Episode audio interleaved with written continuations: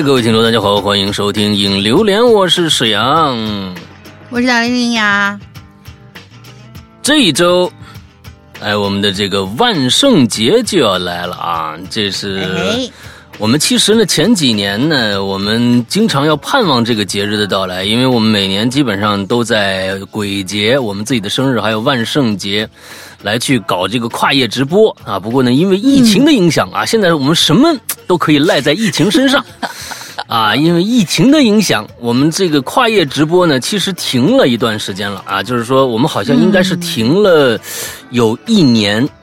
对，有一年了，去年就没有搞万圣节的直播，前一年是搞了万圣节的直播了，所以呢，我们今年的这个万圣节的跨业直播回归了，而且这一次呢，我们是在小破站上搞这个跨业直播啊，以后我们的这个直播全都移到那边去了啊。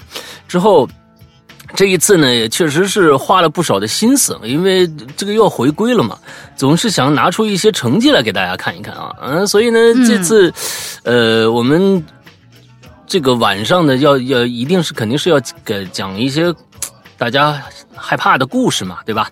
万圣节嘛，你肯定要是搞一些啊古灵精怪的东西出来。所以在十月份的时候，呃呃九月底的时候，我们就已经开始了整个这个呃跨业直播的创作了。我和我们的楼小楼同学啊，我们两个人，我呃这个我给他讲了一个。我想要的一个大的框架，完了整整个故事每一个故事的大概的一个状态，完了之后小楼就去写了，写了现在已经改了第二稿了，之后呢我再改第三稿，所以呃还没改完啊，我们估计有可能到直播的前一刻的时候，呃那个稿子呢都不一定能定得下来，但是呢就为什么要这样去做呢？就是想让这个稿子更加的有意思一些。呃，因为这次本本身想做一个一个新的尝试，以前在我们的直播里面没有做过的一个尝试，就是我们整个这个直播会讲一个大故事，但是呢，我们中间肯定要休息嘛，不可能是一直讲讲下去啊。嗯，我们把它分成了五个段落，而每一个段落，我在觉得讲故事这个问题最害怕的就是大家呀，如果刚刚来听一个故事，如果已经讲一半了，你根本听不懂。所以呢，我是想把整个这五个段落的故事，分别都是一个故事，就是说都是一个小故事。但是呢，这五个小故事会连在一起变成一个大故事。这样子呢，既不影响从头听的人，也从头听可能越来越精彩，也不影响从中间刚刚来的人，大家进来以后听到一个一个小故事，呃，他能听一个完整的。我觉得这样去做，所以这就无形中增加了一些难度。也就是说，那其实这样的故事，比如说我们看恐怖片，比如说《鬼舞鬼舞孽》，泰国的。就是都是这种这种故事，哎，都五个小恐怖小故事，最后它其实能能够串起来，其实这种关联性其实还蛮蛮难的，所以这次想的能不能做这样的一个尝试啊？所以就哎呃还在改啊，不过呢大家可以值得期待一下。而每一次我刚才说了中间休息，中间休息我我们也不闲着，我们每一个中间都会插入一个嗯我们的来访，就是。大家非常非常熟悉的来访，现在目前来，三个来访已经全部确定，而且已经确定了登场的顺序。第一个是明哥，我今天也不掖着藏着，我全都告诉大家。第一个明哥，第二个是小西，第三个是宛如阿修罗。啊，宛如阿修罗，所以这三个是我们已经定下来的，这个大家都是喜闻乐见的啊。就是只要是他们的故事，你就你就随便听，敞开听啊，就是这绝对绝对吓死你的那种的啊。哎，这三个完了，到第四次中场休息的时候呢，我们会做一次抽奖。那一这个时间已经很很晚了，应该我想应该是在呃半夜的十二点左右了，我们会做一次大型抽奖。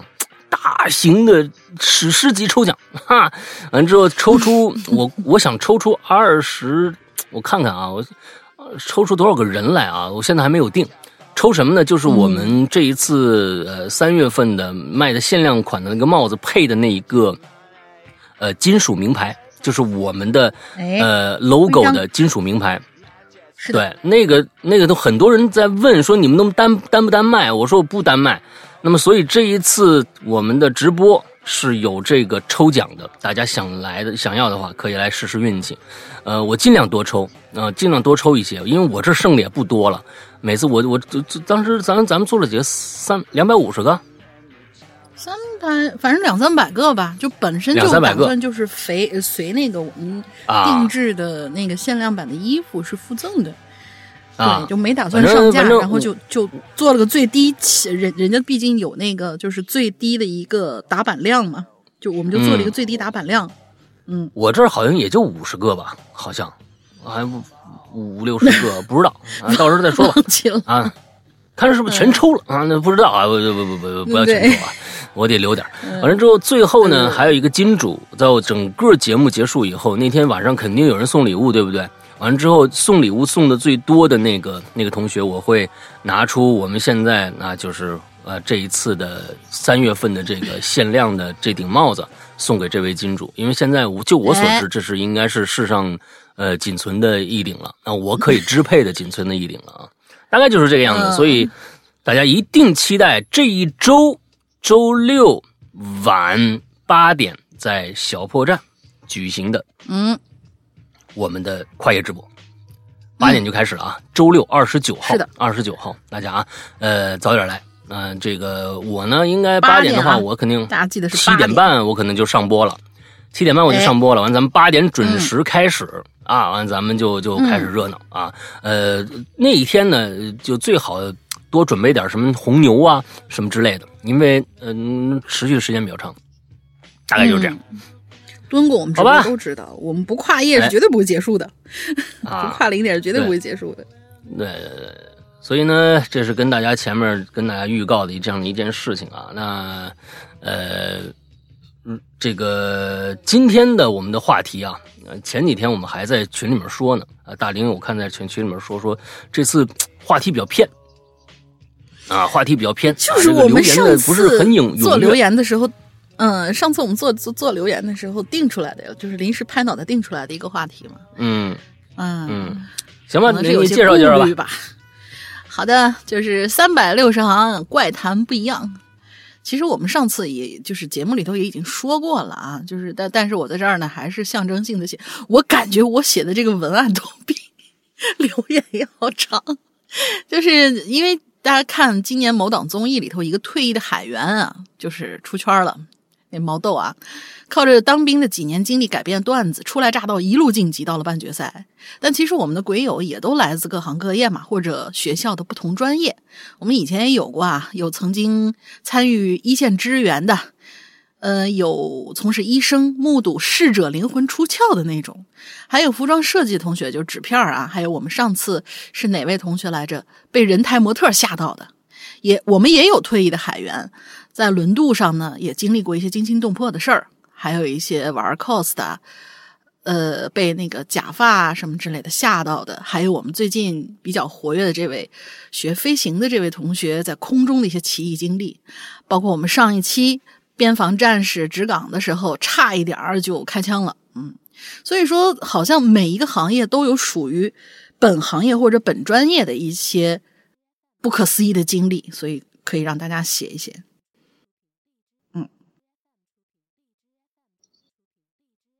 不可思议的经历啊！啊，对，比较难忘的一些不可思议的一些经历。对对对，哎呀，这个看来难到大家了。反正呢，咱们看看吧。哎，大家都留点什么言啊？来，第一个，老大，你你你得说说你在录这对吧？录制过程当中有没有出现过什么？我录制的最大的一个奇异经历，啊，真的就是说我我我我我我其实也在在在节目里经常跟大家说。最大的一个奇异经历，就是碰到了龙灵，你知道吧？这个这个真的，这个这个真的是实在是太恐怖了啊！这个真的实在是太恐怖，太恐怖了，太恐怖了！啊，剩下的都还好，跟龙灵比起来都是小巫见大巫了啊！那个这个真的是，呃，就是这样的一个体量啊！哈哈，嗯，最后好的好的，你说我遇到什么什么诡异经历啊？就是说我真的碰到了什么？呃，我这个人不能解释的什么之类的。我我其实是比较大条的，在这方面，我不是一个特别敏感的人，并不是说我那个体体这个身体敏感啊，并不是，就是我的意识。有的时候我不会去往那个方向去想，有可能看着了，但是我也没往那方面去想。嗯，我应该是看不着，我觉得我我没那个运气，我应该是看不着。但是看到一些奇怪的呢，我也不会往那个那个奇了怪了的很多事情上去想，这样我觉得我能多活几年。你知道吧？哎，我觉得这这这个寿命还是比较重要的，你知道？哎，大家也能多听几年节目嘛。嗯，那我所以，我这儿除了龙陵以外，没有太恐怖的经历。对，嗯，哎，哎，你说你，嗯，对我已经猜到，我我我就是在这个棚子里面已经没有了，但是以前就是刚刚到咱们这儿来的时候，有过那么一两次吧。但是当时也是。就是录着录着录着时候，突然你，因为我肯定就是我一个屋子，然后好像以前也曾经跟大家说过，以前录音环境不怎么好，我是把我那床的床板翘起来，然后蹲在那里边，我觉得别人看见我那个就已经很诡异了，那那个 pose，就我这么这这么大一坨。钻那床板底下那么狭小的空间里面，为了保持一个相对来说没有回声的那么一个环境吧，然后就有录的录的时候，听到我的。呃，洗手间那边方方向就传来了皮鞋踩在瓷砖地上那种声音，靠我越来越近。曾经有听到过，呃，反正就是这么一两句就可以带过去了。还有包括，就是包括就是那个人是被吓到录着录着，我不知道就跑了嘛，有可能就是鬼，鬼都被吓到了。你知道吧？看，我说这什么玩意儿？这是啊，插去，赶紧跑。啊！对，还有包括包括录着录着突然睡着了，然后就是因为那个底下可以，其实环境并不那个什么，可以可以理解的是导致的，可能是导致的长期缺氧，就是待在那里面一待半个小时、一个小时的样子，可能有点缺氧，然后就有点迷糊，迷糊之后睡过去呢，就就是那么憋屈的狭小的一个空间里。然后，然后就被被被鬼压床了，嗯，还压了挺长时间的。我也是觉得啊，压了还是挺神奇的，嗯，其他的没有什么，嗯，就就没有什么了，嗯嗯嗯，就一大林最开始刚刚来，那是几年前了，哎呦我天哪，六七年前的事儿了，是吧？一五年来，那个那个时候，那个时候，呃，很很很刻苦的，那个时候真的没有太多的。他是不像现在，已经就是自己的小录音棚，完了之后，那个时候真的就是为了避免这个噪音，用了各种各样的方法，什么钻床底下呀，钻别人床底下呀，啊，钻邻居床底下呀，都干过。这个就就为了避免噪音啊，那真的是出奇招，各种各样。我也教他，我说，要不然试试棉被。对不对？你你钻棉被里头，棉被是最吸音的，大家可以试试。你到棉被里边，完了之后，你在家说话的时候，任何时候都有一个一个空间的场声。你认为那时候没有回音吗？完了，你钻到棉被里面，你试试，你说一句话，那才叫真正的吸音啊！三百六十度无死角干净的声音啊！我说，那试试吧。大夏天钻进去，哎呀，我说那你就当当减肥吧。完了之后，那时候也就干了。哎，为了这也就干了。然后这到了最后。那这个坏小孩录完了，哎，他买了个录音棚，完了之后就不录了，所以大概就是这样。呃，那个 好，大概就是这个样子。那咱们听听现在的这个呃鬼友们的这个故事吧。来，啊，鬼友们，那我前两个吧，前两个，第二个就一句话。这位叫段，这位同学啊，他说我现在是一名教师。但是我要说的故事不是我当教师时候的事儿，是我上小学时候。你这擦边是吧？可以。那个时候我三年级，三年级以上呢是要上晚自习的。呃，不是我三年级啊，是他们学校三年级以上是要上晚自习的。村里的孩子都是结伴而行，家长们从来不会接送。有时候停电，我们还会带上一截蜡烛去上晚自习。村里的学校在村外。据说呢，建校的时候平了几个荒坟。有那么一天晚上，我们照例上晚自习，突然老师就说让我们结伴儿回家，而且没有伴儿的呢，先别动啊，老师们会挨个送你们。这就让我们很诧异啊，这停电都不会中断晚中断的晚自习，到底是为什么让我们一节晚自习都没上完，直接就回家呢？第二天还是听门卫大爷说的，昨天晚上，一二年级的桌子椅子在教室里面自个儿乱动。每个班放学都会有老师检查打扫了再锁门，所以不可能有学生是留留在教室里没走的。我们那学校是个二层小楼，高年级是四五六在二楼，低年级一二三在一楼，所以我们是毫无察觉的。是保安大叔巡逻的时候发现的，当时通知了校长，几个胆大老师把教室打开进去看了，一个人都没有。但是只要把门锁上，过不了一会儿，那桌子就开始动了，所以他们就让我们赶紧回家。这桌子是木头的呀，还是金属的呀？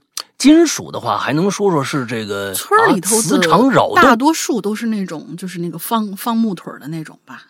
对呀，那你要木头的话，这个东西就跟磁场好像挂不上什么钩了。你说这个东西，总不会是钉子吧？哎，那那那那那是是好像磁场也太大了，这太恐怖了。嗯，小时候呢，我他一说这个，我想起来了啊，我爸跟我说过。哎，那时候那时候很小，那时候是我我很小的时候，应该上应该上四年级左右。我那时候还在山西。刚刚从我的子弟小学，就厂子里边的子弟小学，搬到了市里的一个一个一个一个。我小学很，我小学转过三次学，啊，可可能小学转学人不多，我小学就就转过三次学，我也转过两三次。我这，哦，完了之后那个这有啥可比的？你这东西，这 这这 这不都皮吗？都皮。我爸跟我那个那个跟我那个说，就是。等我转到市里那个学是说，咱们小时候那个那个学校里边，那个子弟小学里边，那个桌子会动。他跟我说过，我说为啥呀？我当时就也没往那上面想啊。他说，我说那是为啥呢？我爸说，嗯，不知道。我说，那是不是因为什么科？那时候十万个为什么，你知道吧？完了还十万个为什么？那是不是因为什么？呃，有一些神奇的力量？哎呦，可能我就这么问了。但我爸嗯避而不谈。他说我们那桌子会动。我曾经想过，他跟我说过这么一句话。嗯，来接着。嗯，接着下一个，下一位同学就一句话啊，校儿学校的校。他说我们公司是搞矿的，矿山都在地下，阴气极重。内行人士基本都默认是不让女生下矿的。早先没有八项规定的时候，一般吃饭都会喝点酒，说的是啊壮胆儿除湿。现在肯定是不会让你们去这么做了，就是喝酒啊什么都不会了。啊，当不不，现在是什么？基本是不给女生下矿的啊。嗯，他在说这个壮胆厨师是给女生还是给男生？这个应该是给男生。我觉得他说的是两件事儿：一是规定不让女生下矿；二就是，呃，吃饭的时候都会喝吃点喝点酒，说的是啊壮胆儿除湿怎么样？但是现在酒也不让喝了。我觉得他说是两件事。哎呦。对，呃，这矿里面出事儿可太多，因为大同就是山西大同，我我在那城市小时候，呃，就是煤矿，那个时候真的有时候它是那个时候还是国营煤矿，国营煤矿那个其实大同现在，呃，大家都知道，大同是过去的整个中国的煤炭的，就是最大的应该是一个一个一个生产的一个地方，它就是往下挖嘛。其实大同感觉下面已经空了，就挖的已经基本上那边已经空了，快就底下已经挖的过度采采现，所以现在大同出产煤就不行了，就改到鄂尔多斯那边了。鄂尔多斯都是平层煤，它不是深层煤，开采开挖的那个就那个成本就小很多。不过那个时候经常呃山西附近有一些小煤矿，大家也从电视呃电影里面看到过那种私煤矿。进去以后，他也没有什么，反正就是你给你钱，你反正你进去就挖吧，结果塌方啊，什么各种各样的事儿，确实特别特别多。嗯啊，我觉得要是找一个咱们真的就是以前挖过矿的，他们那个行业里边肯定也有各种各样，就是特别瘆人的故事。你想，他每天就在那个黑咕隆咚的，没有黑，是是，对吧？没有是黑的。在里边那煤呢？而且呢，它是结晶体，它呢又能反光，你想想，在那么一个感觉进去以后吧，哎呀，那个地方，我是觉得成天在那儿工作，肯定有各种各样的传说出来。反正我是没听说过里边，但是我相我相信，在那种环境之下，他编也得编几个出来啊。对，而且那里边也，他他他确实肯定有有一些就是不合规呀，什么这个那个的那种那种特别啊。特别让人恶心的事儿，就是那个小煤矿的矿主不给钱呐，什么这个那的，或者死人给给给一点完就打发了呀，什么这个的。可好像当时传的就是咱们那边的煤矿，大多数都是出来的都是。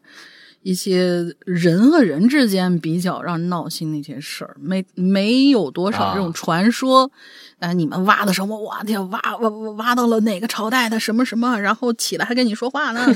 倒没有，都大多数都是那种糟心事儿。嗯嗯，行吧。呃，这些糟心事儿啊，呃，我觉得很多人认为，反正我在这个行业里边，每天遇到这些事儿，可能就是我就是跟。所有人的平常可能都这样，其实不然。那有一些事儿可以跟我们聊聊。对，来下一个叫飞行冠军啊，这最近这最近飞行冠军又跟我约了啊，但是我最近是没时间呢，我准备这个跨界直播呢啊，等过一段时间吧。十一月份的时候，我们呃，其实飞行冠军的故事它有个第一集，你们必须听第一集以后才能听第二集，所以飞行冠军的采访我们不会在。直播里边去去做，肯定我还是跟他私下聊啊。他上一次就是我们俩私下聊的时候录成了一一期作品，所以呢，嗯，这一次 你不听第一集，你可能不太明白他之前讲的什么事儿。嗯啊，不过飞行冠军这一期节目应该到明年你们才能听得到。那我估计啊，这啊完了，我估计啊，好吧，下一个叫飞行冠军啊，大家好，主播好，飞行冠军前来报道。这期的话题是自己专业中难忘的经历，虽然对上了，但是想留一些在自己的节目里说叉腰，但是想留一些在自己的节目里说哦哦，你看你看啊啊，他这这意思你知道吧？跟跟你们臭牛逼一下，就是他有自己的节目，知道吧？嗯，不过来都来了，稍微分享一点吧。大概一周前。我完成了第一次前往训练空域的单飞，那天他还给我发照片了。嗯，没有教练坐在旁边，确实自在不少。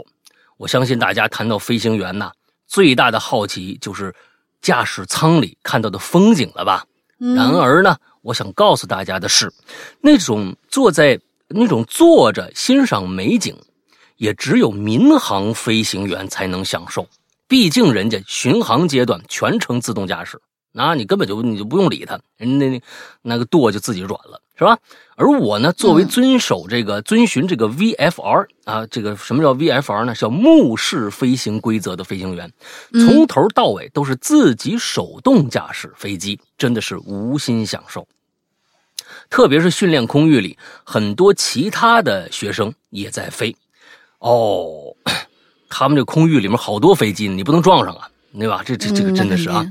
哎，听着耳边的，时不时就传来飞机，那这这这好家伙，不知道是不是这样啊？这个耳朵时不时传来飞机接近的警告啊！这个眼睛应该他们是有空中雷达，是空应该是雷达警告吧？应该不是那你听那个嗯听对方飞机的那个马达声的警告吧？哎，眼睛无时不刻的在四处寻找别的飞机，如果发现巡航冲突，要立刻转向规避。听到这里，想必大家对飞行员又有了一些新的了解。想知道更多吗？那就期待十二月的节目。我跟他说的十二月，但是我估计够呛。嗯，OK，这次留言比以往都要短，因为写下这段文字的第二天是一次飞行考试，我要继续去做准备了。节目播出这会儿，我应该顺利通过了吧？祝大家跟我一样万事顺利，下次再见。嗯，还真把自己当回事了。对对对对对对，挺可挺好挺好啊啊！再跟大家预告一下，他这个怎么？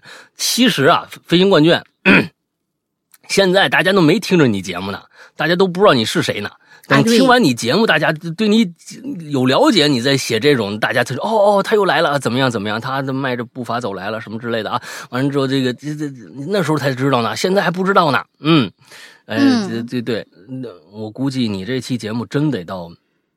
一月份了，哎，不是十二月，怎么着也得十二月底了啊！我这又攒了好多，嗯，好吧，今天大家 听我这个性感的嗓音啊，又是鼻炎。我每天早上起来必必须经历这样的一个经历，呃，到了中午的时候，呃，上午稍微好一点，有的时候，所以大家一定要试试适应我的这个季节性的吗？还是还是怎么着的？肯定是季节性的，一到一到秋天换季的时候，我就会这样，啊，非常明显。嗯，所以对对对，所以大家一定要不是感冒了啊！我也很害怕感冒了，过几天直播播不了。呸呸呸吧，呸呸呸，嗯，这个不不感冒不感冒啊，对，不感冒。好吧，来下一个。嗯，下一位，下一位同学叫吴七虎，他说前面这一段每一季预告片里的词节选啊，是一个不愿被提起的音乐特长班，一场熊熊的烈火啊！这这个应该。高高三高高三一班高高一三班高零高一零班啊高一零班，对不起，嗯啊午夜暴雨滂沱，湖面上漂浮的藏尸船，你们一个都跑不掉。恐惧由心而发，鬼魅由影而生。黑暗中你敢回头吗？现在你收听到的是《鬼影人间》啊，前面列了好多都是老节目，对。证证明他听了好多好多了。山羊哥，林姐好，我是一个潜水九年的鬼友，今天被风吹出来冒个泡，哗出水声。七年以来啊，鬼影人间陪伴我走过了小升初、初升高、高考、初入大学、初恋、失恋。我 天哪！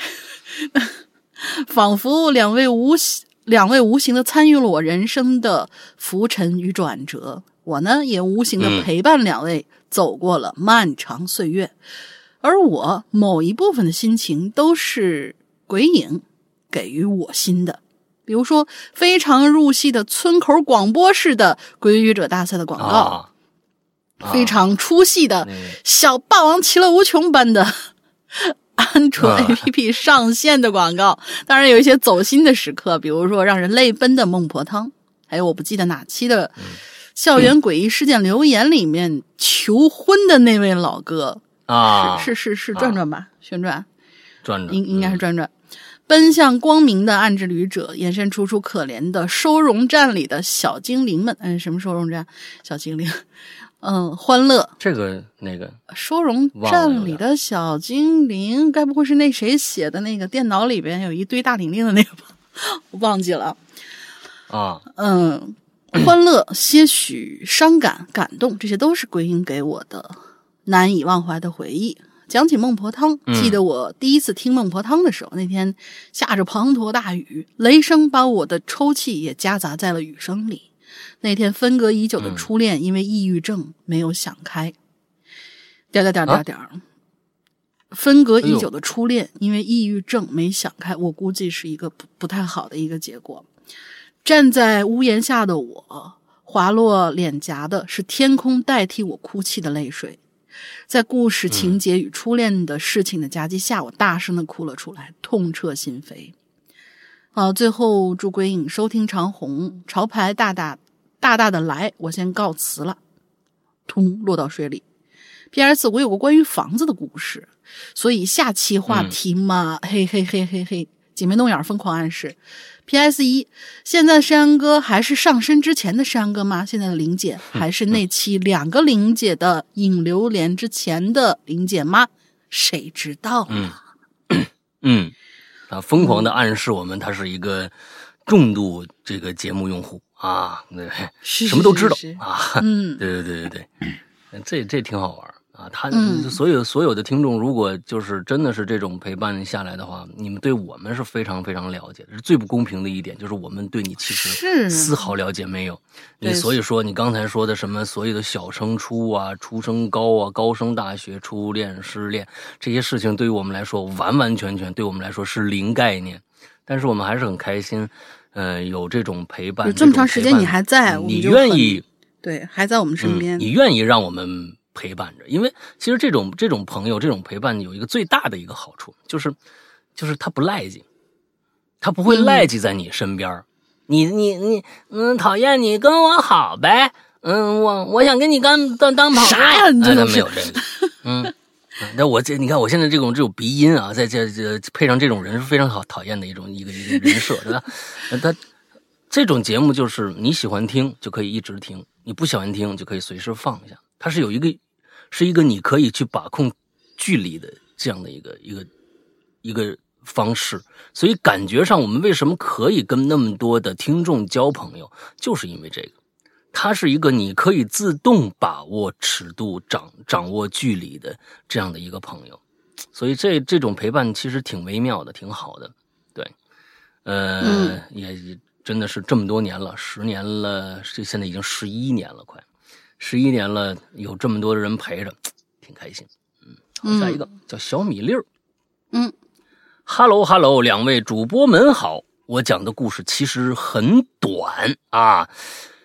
有一次啊，我们这个服装厂哎，干干干服装厂的，嗯，服装厂呢开订货会，那需要我们去帮这个模特啊穿搭衣服、搭衣服。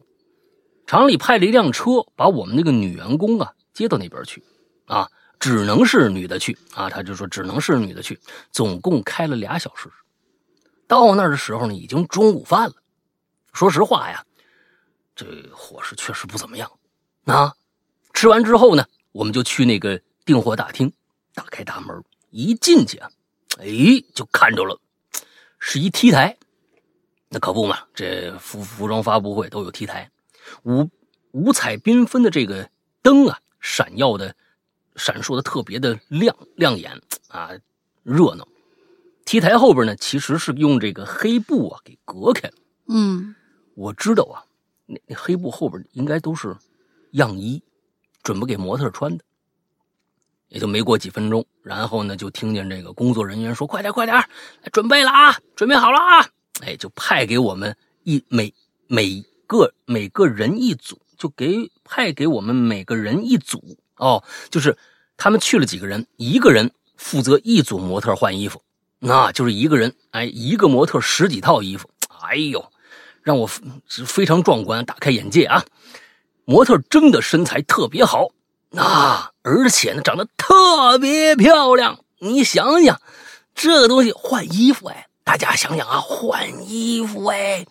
各位啊，男性，你们想想，模特换衣服，哎，十几套就说明要脱十几次，你瞧瞧，个子好高啊！真的，我们在他面前就像一个小人一样啊，个子没人家高。马上要跟这个模特穿衣服的时候啊，突然让我震惊了。你猜怎么着？这个漂亮哦，嗯，你看啊。这个漂亮的大姐姐居然没有胸部，不是说没有，其实是切掉了，应该是可能是乳腺癌之类的。我觉得，对于我一个，对于我这个就看到这种情况不由得愣住了，真的是不敢想象现在的女孩都经历一些什么，我也不能揣测，她是因为身体上什么原因才导致的吗？那肯定啊，还是另有其他原因呢？那有能有什么变态的原因呢？啊，工作结束以后。回来就跟同事们聊，也是各种各样的猜测与想法。事情过去这么多年了，突然想起来，这就是我在工作方面遇到的事情。还记得那一天，我回到家，啊，非常的劳累，因为心很累。坐在沙发上，我摘去了我的假发。文笔不好，希望主播们能读到，谢谢主播们辛苦了。哪来的假发？拜拜。嗯啊。你想想，我就是为了说他是个男的，那那我啊，好吧，那他装着去的啊，那这这这，呃，是人家是女孩啊，人家是女孩，我我我觉得有可能人家真的就是可能是乳腺癌之类的，啊，就可能就就切掉了。这这东西能有什么其他变态的原因呢？啊，我觉得应该不会有什么其他变态的原因吧？啊，自己觉得好玩儿。啊，手起刀落，我觉得那个也，这这都为啥呢？对吧？嗯，所以不知道。嗯，但是好多的这个，我曾经说过，听过这么个想说法啊。我我完全是道听途说，完全不是代表说是有某个专业人士跟我说的。就他们说呀，这个模特都瘦的不行了嘛，对吧？他们好像不太希望。这个有的不太希望这个线条啊，太这个凹凸有致。但是因为这事儿，职业生涯这事儿干这个事儿，我觉得也不可能吧？这也太变态了。我觉得应该不不太会，不太会。我觉得就是一个，对，有着有着，这这是个身强自身残志坚的故事啊，这不是一个那个恐怖的故事。对对对对对，嗯嗯，好吧，嗯，来下一个，下一位叫做巧克力蛋糕先生。第二篇故事是我奶奶告诉我的，就是意思是上次还是怎么着？因为他前面没有留第一个故事，我们只能看见你的第二个故事。你你你等你你再把那个你再把那个名字再念一遍。巧克力蛋糕先生，小巧克力蛋糕先生好吗？他他写的就是，你觉得你觉得这巧克力还有个蛋啊？它还很高。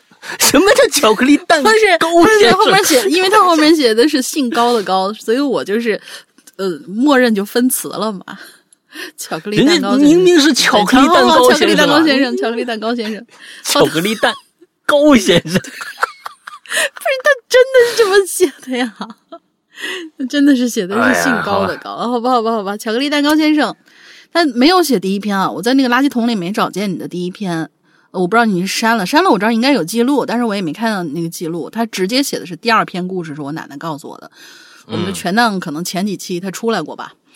嗯，第二篇故事是我奶奶告诉我的。当年奶奶的邻居一家呢是从外省搬来的，几年之后，女主人从此，呃，此后简称姐姐，就是姐姐的弟弟也过来投奔了她，在煤矿上。找了一份工作，嗯，也是煤矿的故事吗？所以你跟刚才那个，呃，煤煤矿矿里面工作那位应该是同一个号吗？不知道啊。在煤矿上找了一份工作，后来煤矿出了事故，弟弟不幸遇难了，姐姐整日里茶不思，饭不想，以泪洗面，很快身体就垮了。家里人呢就把他家里最小的妹妹接了过来，希望能好好安慰姐姐，早日恢复正常生活。可是没想到，妹妹到了他家之后的第二天，奇怪的事就发生了。据说那一天呢，家里人发现妹妹一直没有起床，便去屋里叫她。可是妹妹一起身，一开口，竟然是个男人的声音。他说：“姐，我是某某，也就是他弟弟的名字。”他说：“我这段时间呢，一直都没有走，一直躲在床底下呢。可是我一直没有办法跟你们说啊。”嗯，一直没有办法跟你们说话，因为你们也看不见我呀。这不昨天嘛？我妹来了，我终于有办法和你们说上话了。哦，借尸还魂的感觉。我知道我不在了，你什么借尸还魂啊？他妹妹没死，你这是什么话？你这是大说错了，借借身还魂，借身还魂。嗯，哎呀，借尸还你再给人弄走一个，你说你什么心？对不起，妹妹，对不起，妹妹。想把人家妹妹都弄走了，你说对不起，妹妹，嗯，来吧，对不起，妹妹，我知道我不在了呢，你很伤心，但是你每天这样哭喊闹闹的，我也没法安心上路。你们明天傍晚啊去墓地，让妹妹呢冲着南边吹三口气儿，这样我就可以安心走了。你们以后也要保重身体，好好照顾自己。妹妹说完这些话，就直愣愣的又躺回到床上去了。等到第二天傍晚，家人按照之前弟弟说的话去往墓地。妹妹在吹气之后，立刻就恢复了正常，而且对这两天发生的事情是毫无记忆的。附近的邻居都啧啧称奇，觉得这事儿很神奇。但是我爷爷却不这么认为，觉得是是姐姐家里人连同妹妹演了这么一出戏，能够希望帮助姐姐早日恢复。那至于事情的真相。就不得而知了，大家仁者见仁，智者见智吧。这故事到这儿结束，祝大家天天开心。我觉得这是个好办法，是是是，这叫将计就计，对，以毒攻毒。嗯，这个这个特别好，我觉得应该啊，大家可可能，我觉得可以试试这样的办法。真的，有的时候就是他谁的话都不听，他只听那个最不可能的那个人说的话，他才他才会去听去。是，当然这个失恋啊，是个这其实就就不要用这种方法了啊！你说 让那个啊那个让那那那男的哭着喊着大玲玲，那个什么你又抛弃了我了，失恋那就失恋，我们巴不得就是前劝他没用啊。呃，大家大家大多数人就是有有一部分人啊，有相当大一部分人失恋都希望前前任的坟头草越高越 好嘛，就都是这么想的，所以就失恋不要用这一招。嗯，谁说的？有你你你这个你这个你这叫什么呀？你你这叫离婚的啊？离婚的可能有有有很多这样的，但是失恋的一部分人是这样。但是，一部分人有失恋。什么叫失恋啊？请你先先先记，就搞清楚这个词儿。失恋是一定不想失恋的，才叫失。那个，那和那种的叫分手。失恋叫对方不喜欢你了，把你抛弃了。那我还不咒他？才叫。那我还不咒是啊？那有时候，我天，你太狠了！你我怪不得最近的这个这个死亡率，中国死亡率这么高呢？是不是都是你咒的？每个星期一个，你看你一年就每一个四十哦一一就是一百多个，你这好家伙！因为很多人他不想对方，他爱对方啊，他不想对方，他死去活来的想想让想跟对方好呢。哪有什么坟头草这回事儿？大部分人都不会想坟头草这回事儿。大家失失失恋过的人都知道吧？哪会想坟头草？会咒对方？没试过，所以不知道。好吧，你有经验是不是？你都是你，你让别人失恋，都是你不让别人失恋，你完了你就可诅咒对方，不要来这吵我，我已经有新欢了，是吧？这都是这样。嗯嗯，来下一个啊，嗯，叫韩瑞妈妈。我我们不是要要折折掉人家的名字吗？哦，上次就是来了是吧？啊，对对对。啊，上次来了，那我得来来打个电话。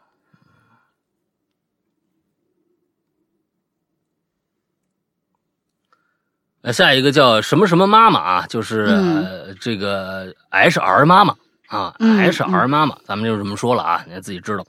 两位主播好，我的职业跟楼上鬼友一样，也是老师。本期的话题呢？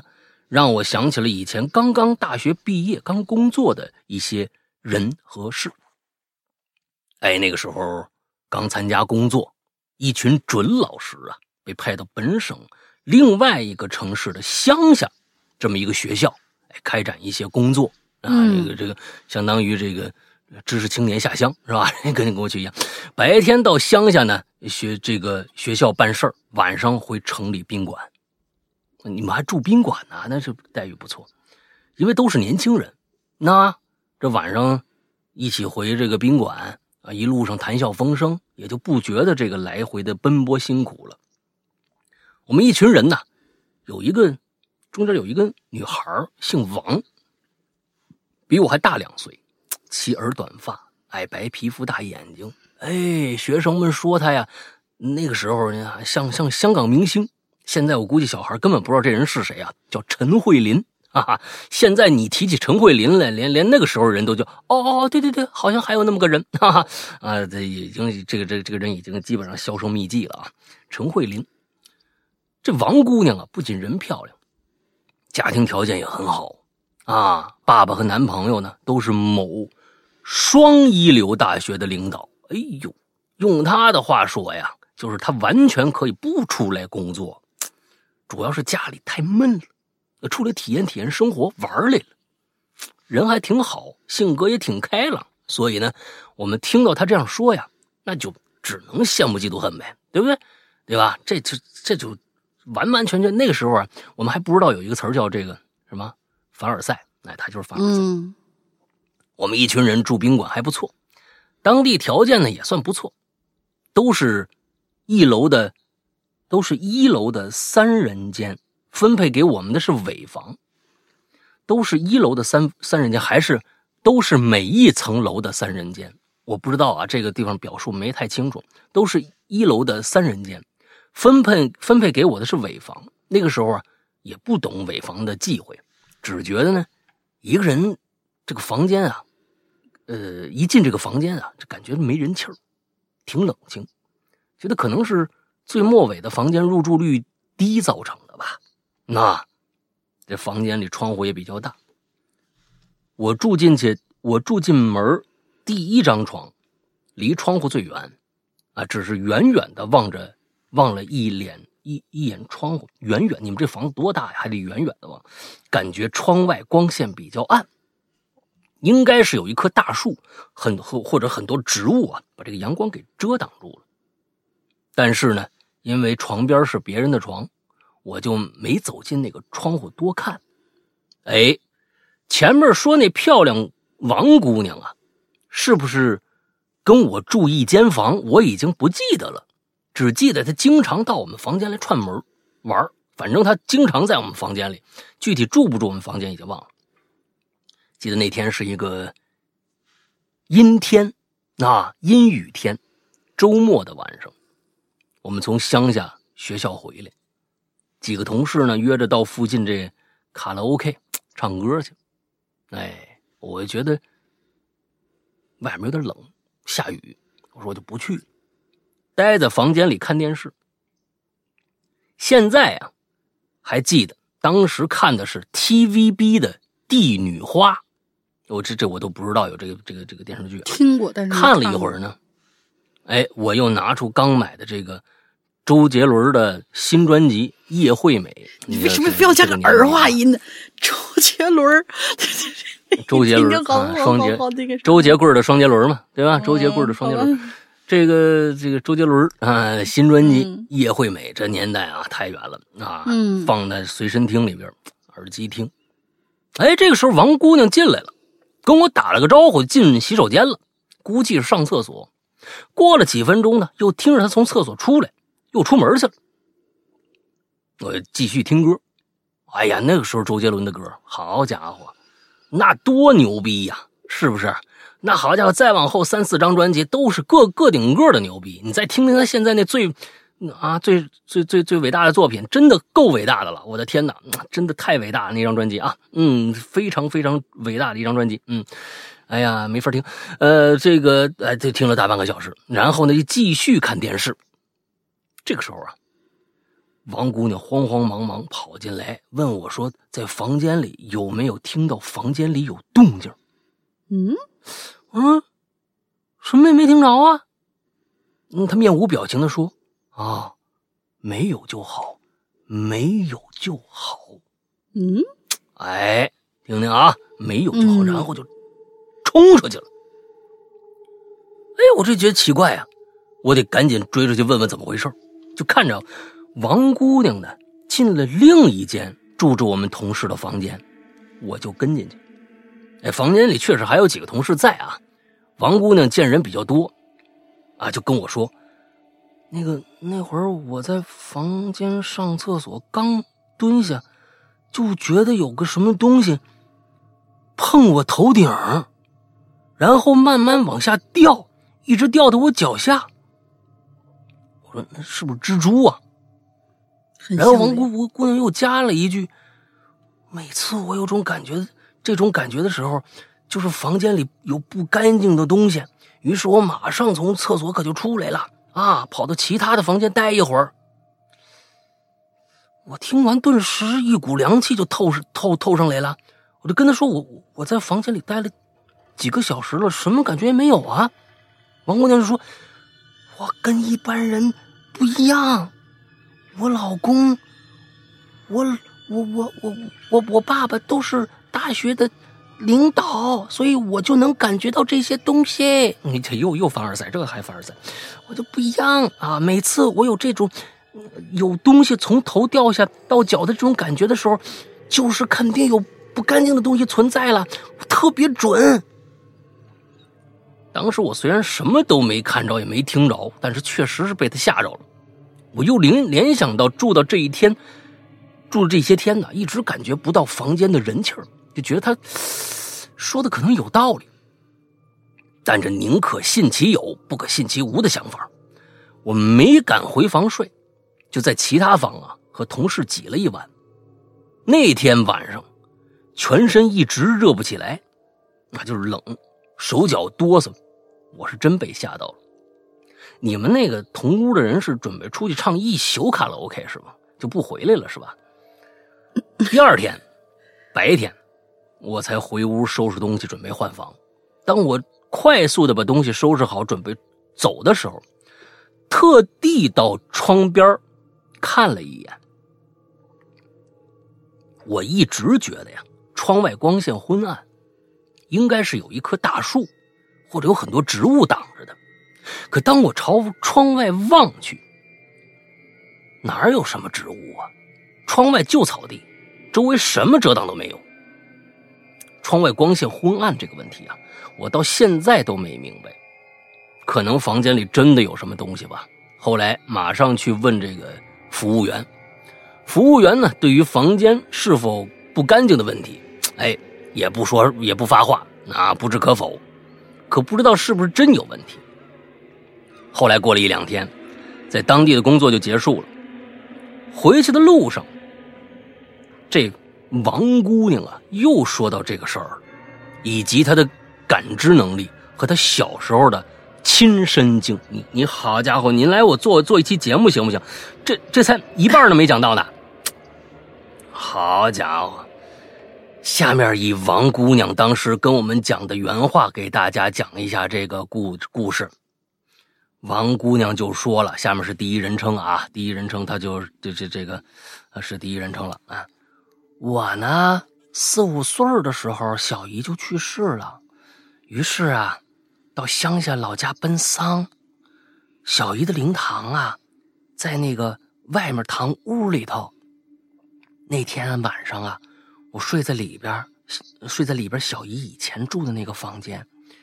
因为啊，和小姨关系挺好的，所以一点都不害怕。那天睡到半夜呀，突然呢就被外边桌椅板凳挪动的声音给吵醒了。这声音呢还一直没停下来，于是呢我就起来去看看外面到底怎么回事了。因为房间的门呢关着，我走到门口啊，刚准备开门，就听着。外面有小姨的声音说：“你让我进来，你让我进来吧。”于是啊，我就跟我睡一起的我妈说：“妈，小姨在外面说她要进来。”哎呀，我妈听完了也脸色都变了，死死挡着门啊，说：“不能开门啊，你不能让她进来呀！”啊，我好奇的问：“为什么呀？你怎么不让小迪进来呢？”妈妈说：“不能，就是不能。”于是啊，我就听到外边桌椅板凳挪动声音就更大了，还听着小姨在外面说：“呢：“我要进来，我要进来。”已经开始耍赖了，你知道吧？过了好半天，外面桌椅板凳的声音终于停了，哎，小姨也不说话了。当天晚上，很多人呐都听着外边桌椅板凳挪动的声音了，但是只有我一个人听到小姨说话的声音。后来，啊，这又回来了啊！那王姑娘的故事就这一小段啊。嗯。后来没多久就过年了，年后呢，王姑娘就辞职了。可能啊，啊，人家是吧？家里边又狗狗又丢丢的，是不是啊？老公是不是？哎，这个，呃，这这爸爸那都有权有势，是吧？哎，人家体验生活结束，回到人家自己的生活当中去了。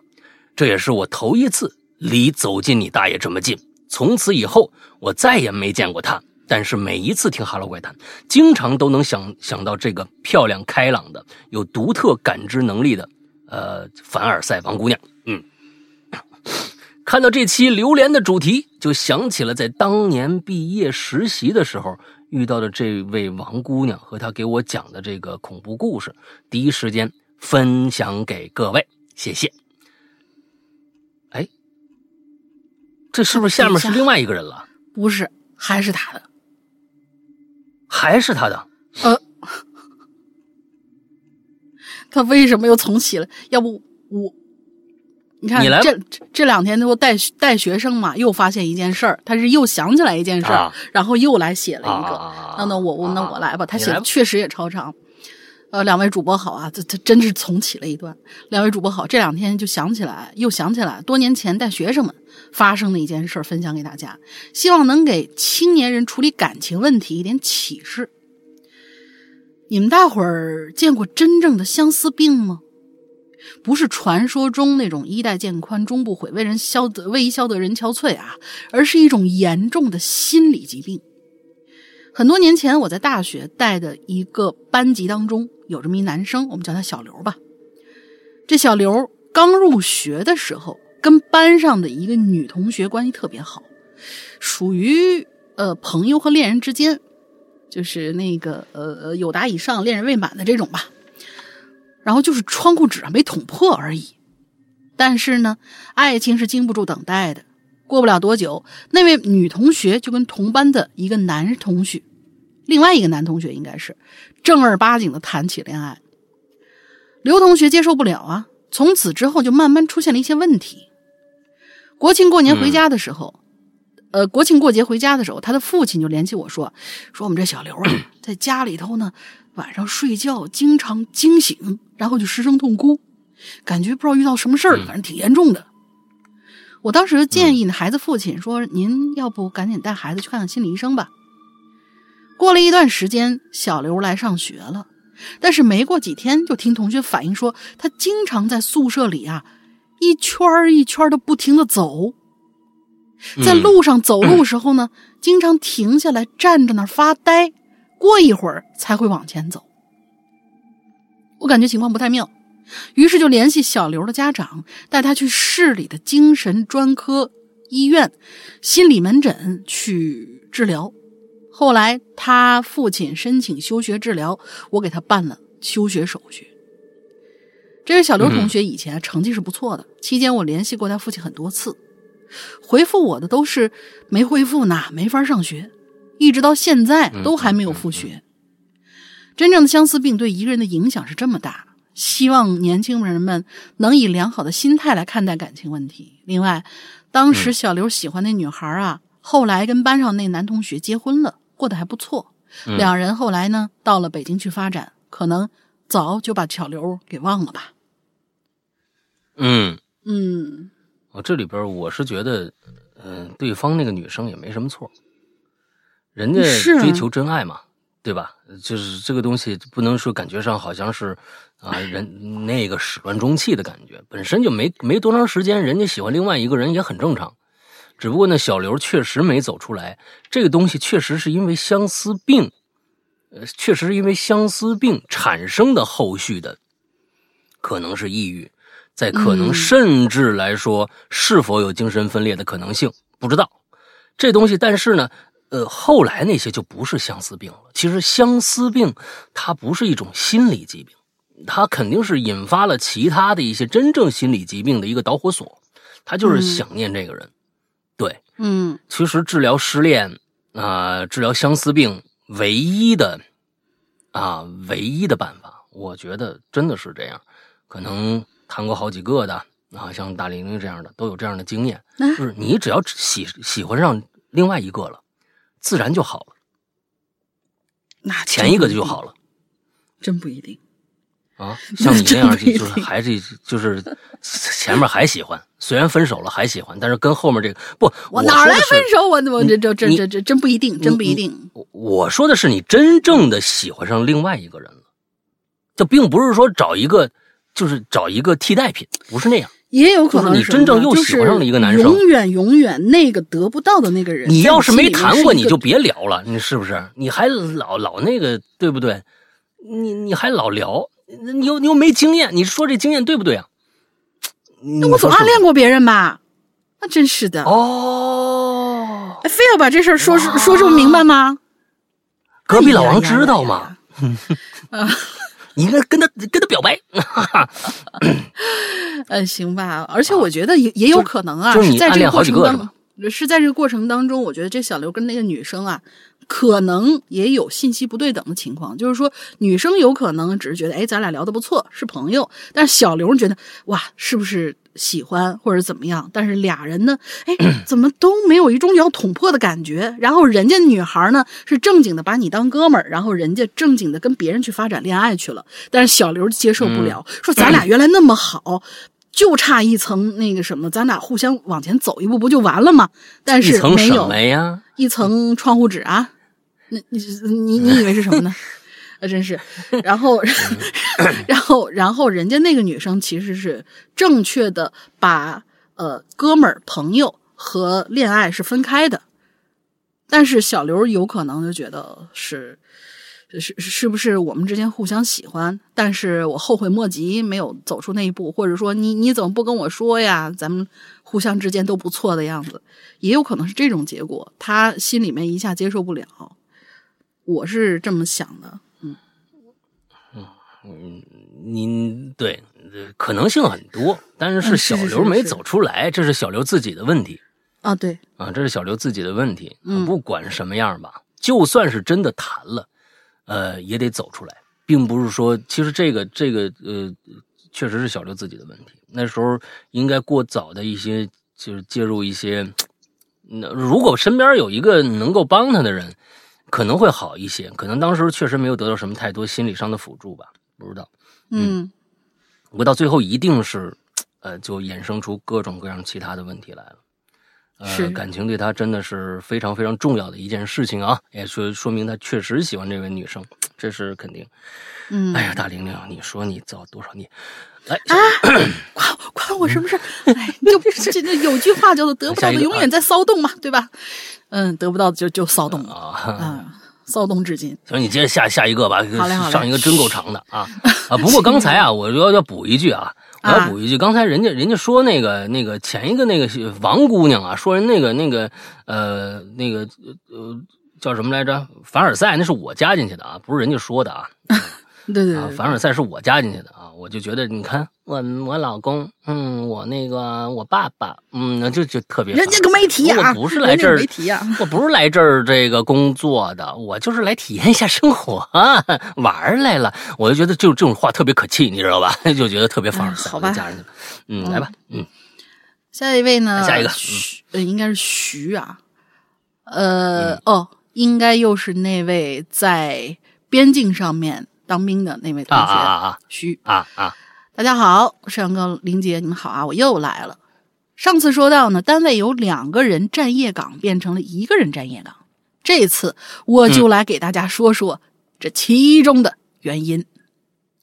这故事呢，是一个班长给我讲的。那么就开始这次的故事。某一天啊，下着雨，这南方森林里下着雨，那看着不是很大。但是下起来真是没完没了。某天晚上，正好是我的那位班长站岗，站到半夜，正好来人换岗回去。因为下雨呢，他呢就沿着屋檐儿，顺着营区的外围回去。夜空里飘着小雨，就在刚进楼的时候，快回到宿舍那会儿，他的耳朵旁边呢，忽然就响起来一阵稀稀疏疏的说话的声音。还是女生说话的声音，因为留守期间又根本不可能有人在楼里面，这更甭说见到女孩子了。我这位班长呢，应该是之前因为之前碰到过一些不好的东西吧，心里当时就慌的一批。当然，因为看管弹药，他不能出错啊，也就硬着头皮摸着黑，朝那声音的方向就寻过去了。也是很奇怪啊，这声音的方向跟他回宿舍的路啊是一个方向。随着越走越近，他就找到那声音的来源，就在他们宿舍斜对面，大概三四米距离的一间废旧的器材室里。就在他靠近门边耳朵贴近门听的时候，耳朵贴到门上听的时候，那声音突然就戛然而止了。正奇怪呢，哎，声音呢？这时候，一阵银铃般的笑声就从他的另外一只耳朵传了过来，浑身的汗毛瞬间都支了起来。在他自己都没反应过来的时候，腿呀就已经跑回到宿舍了，坐到床上，心跳比跑完五公里还要快，身上不停的冒冷汗，缓了能有五六分钟啊！又心想，不行。这啥都没看明白，就这么被吓回来了，这这丢面子呀！不行，我得回去看看到底是个什么情况。于是班长呢深吸一口气，撸起袖子就要去找回他的面子，猛地把门拉开，然后就看到一个黑黑色的人影正把脸贴在门外，直接把他吓得卧槽一句，差点一屁股坐到地上。这时呢。在门外听声那门呃，在门外听声那黑影啊，也是吓得不轻。黑影就大喊：“我叼你个钢盔啊！你大半夜不睡觉，起来搞么子哦！”我叼你个钢盔还行。我他这才看清楚，那黑影就是晚上巡视的人。这班长怕吓着巡视巡视的人，就说：“我我我就尿急，我上厕所去。你可真有你的，大半夜的你趴门口干嘛？你要把人吓死。”但是回来呢也睡不着啊，一夜无眠。反正到了第二天吧，他就把昨天晚上的事说了，但是没人信。不过呢，却把夜岗改为一个人站通宵了。你这这这不是更这不是更恐怖吗？一个人站通宵，你起来大家都睡了，你你这万一出点什么事儿，你连个呃喊喊搬救兵你都没得可搬呢。我跟你说啊，这这个这个这个地方，我我发现了一个人类语言，其实啊特别有意思的一点。嗯，我叼你个钢盔啊！大半夜不睡觉，搞什么幺蛾子是吧？哎啊，你们记，就是说，一般骂人这句话。一般拿你最重要的一样东西来来诅咒你，我操！后面我我操！哎，后边是一个称谓，对不对？那个人对你最重要，对不对？咱们在节目里不能说，对不对？他就拿那个最重要的人来辱骂你。但是在兵营里边，什么东西最重要？钢盔？不是枪吗？不，嗯，保命的呀，保命的是头盔呀，也对，也对，对。丢那个钢盔！他他叼你个钢盔，他肯定是我天哪！啊，对你你想广东话啊？你想广东话啊？我丢那后面那个，你知道吧？都是那个对吧？对你最重要的，世界上人类最重要的那个，那那那个那个称谓，对不对？到了部队，我丢了一钢盔啊！你这这好家伙！哎，我觉得这个非常有意思啊！是是他为什么？我这个真的是。这肯定是他他他生活当中，他们就都这么说。为什么这么说？那一定是跟钢盔，我觉得是很重要有关系。嗯，哎，我丢你个钢盔啊！你半夜半夜不睡觉，你干嘛？对吧？他他不用他不骂那句话了。哎，这个很有意思，那特别生活化。哎，这个特别好。是是是。哎，对你到到到那个各种各种行业，是不是都有这样的想说说法？啊，对于咱们来说，我丢，对对对于我们来说，丢你个话筒，啊，对我丢了个麦克风，对对对对对，互相骂，对不对？对老老老师呢，我丢了个粉笔头，我的天，这都可以，哎，对不对？我们再想想啊，发发发散一下啊，那。对于清清这个这个环卫工人，我丢了个大扫把，是吧？完了之后还有什么东西？这话突然变得可爱了一些。哎，对对对对对，你看啊，对啊，这个还有什么各种各样的医医院？我丢了个大针头，是吧？丢这个手术刀，什么之类的，这什么之类的。哎，我们想这个，眼泪出来了。哎。啊，大家想一想啊，如果你们行业里边应该用什么样来诅咒对方啊？就是说，对不对？啊，就比如说卖房子的啊，卖房子应该是说什么？比如说那个我爱我家呀，什么那个链家地产的啊，那都就应该用什么啊？饭饭店，哎，用我我丢了个大勺什么之类的 之类的。哎呀，我觉得这个太有意思了，地上，这个真的，我丢你个大红本儿。对对对，你看看这个。这个我觉得特别有意思，你看我丢你个钢盔啊，这个我觉得太有意思了，嗯，好，下边又叫路西法，嗯嗯，世阳哥大林好，由于本人的职业啊略显枯燥，没啥生动有趣的事儿，就讲一讲曾经工作的地方的风水吧。哎，我之前的呃工作在市中心的一栋这个豪华写字楼里，配套的是香港物业。你是来那什么的吧？设施完善且服务到位，啊，唯一的缺点就是天价租金，啊，我们我们上班族呢都流行一句话，丢你个 KPI 是吧？是吧？上班第一天 发现门口是摆着一只大犀牛的，嗯，哈，丢你大丢你个 K KPI 啊是吧？哎，整个写字楼电梯也没有四这个数字，也就是四楼十四二十四。我估计你十三也没有，哎，这后面写了十三也没有，这一这真有点像香港恐怖片的即视感。不，其实现在很多地方也没有这个，北京也很多写字楼里面没有这这这这几个数字。嗯，他们本身就是其实呃，为什么没有呢？就是其实尊重各地的习俗。并不是说什么东西啊，就是怎么样，这个楼就一定是香港人盖的，他只不过就是说不要有那么多的，让别人有那么多的忌讳，我好卖一点，这个很很很很好解释啊。后来呢，有点皮毛呃皮毛风水知识，了解到犀牛的古代啊，称这个犀牛叫巳啊，古代的这不叫犀牛，叫四，嗯，对应四这个发音，这个局呢又称为犀牛望月局。由于写字楼在三岔路口，犀牛的这个这个犀角啊，就是前面那个大角啊，破风劈浪，乘风破浪啊的姐姐，安安镇风口，斗煞所用。呃，这东西是专业名词啊，也是为什么楼里边没有四，因为不能把煞带进楼里。另外还有一个用处是镇水，这也是跟。周边地形有关，另外啊，阵法会纳财，难怪在那边待了几年都是钱包扁扁啊，这都被这个阵法吸走了。哦，吸人还有这事儿呢？吸人运势，然后养他们自己，好黑呀，好黑啊！是，哎，他这个放放上班第一天发现门口是楼门口，还是说他们公司的门口？这公司的门口实在是太太可气了，啊，懂风水人这实在太可气了啊！好吧，好吧，下一个，下一个深海雷音同学，这个我呢，虽然平时喜欢看各种的恐怖小说、影视作品，但也仅限于此。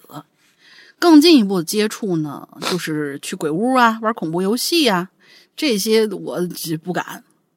从小到大玩过的恐怖游戏就一个《寂静岭》。还没打完，打通第一关，坚持下就坚持坚持下去了，应该坚持不下去了吧？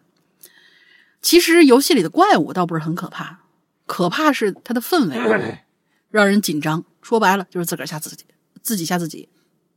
我工作当中的经历呢，也属于这一类。我的工作是写作跟画图，通宵是日常啊。深夜本就是容易情绪化，他们他们的术语是丢你个 Photoshop，可以可以，我们怎么能丢我们不不我们我们丢你个阿杜比，啊对对对，都扔出去，都扔出去，全部干掉是吧？对对，都扔出去。嗯，这深夜呢本来就是容易情绪化的时段，再加上自我放飞的想象力，经常能想出一堆吓自己的事儿。就比如说吧，上期的话题反转鬼故事。就是因为我们，我有一天晚上去阳台拿东西，转身的时候从对面的窗户的反光看到了自己家。当时想象力就控制不住了，甚至我越怕什么，他就越要想什么。于是呢，我就脑补了一个从反光镜里看到自己家卧室里有个黑影的画面，结果吓得我就愣在阳台上了，半天都没敢回屋。大学的时候给《胆小鬼》杂志画过几次封面。那时候我胆子倒还挺大的，可能因为年轻气盛吧。晚上住宿舍，先看文字稿，然后设计构图。我还记得有一张画呢，是深夜的卧室里，丈夫躺在床上熟睡，妻子站在床边，拿着一把刀，阴森森的看着他。还有一张什么梗过去？还有一就是当就当当你熟睡嘛，就就就那个海报，呃，大家都知道啊。嗯，还有一张呢，是在窗户后面，一个满是皱纹的老大爷看着窗外，而窗户的反光上印着一个穿红雨衣的人影。嗯，室友路过就看见我屏幕上这一堆阴森森的画面，就问我：“你画啥呢？”我说：“啊，就是个恐怖故事杂志，他们之前故事挺有意思，要不我给你讲一个。”室友说：“哎，不不不不不不不用了。”然后就逃走了。毕业之后很多年，有一天呢，室友问我。也是同一个室友吗？嗯，有一天室友问我啊，有一张插画单子接不接？是恐怖向的，要画一个荧光绿色的棺材。我的反应就和当年的室友一样，我不不不不不用了，不用了，不用了。总觉得随着年龄增长，胆儿反而变小了。哎，我真的遇到过好多这样的人，就是小的时候扎堆一块看恐怖片，长大以后你跟他说一点点带恐怖情节，呃不不不不，我不不行不行不行，现在阳气弱了，看看看啊，看不了这些。我是正好反过来，我小时候胆子小，我正好反过来，现在胆子越来越大了。嗯。嗯。嗯，他说我平时画图画人物的时候，都习惯于先给其他部分上色，最后刻意去画眼睛，所以眼睛部分通常都是空着的。但是当我给背景填色的时候，特别深色的时候啊，人物在背景衬托下就会变成一张大白脸，眼睛变成俩黑窟窿，经常吓得我心里一抽抽。有时候呢，一页漫画会有多个人物，一个油漆桶下去就会变出很多，呃，很多白脸黑眼睛的小外星人啊，就是。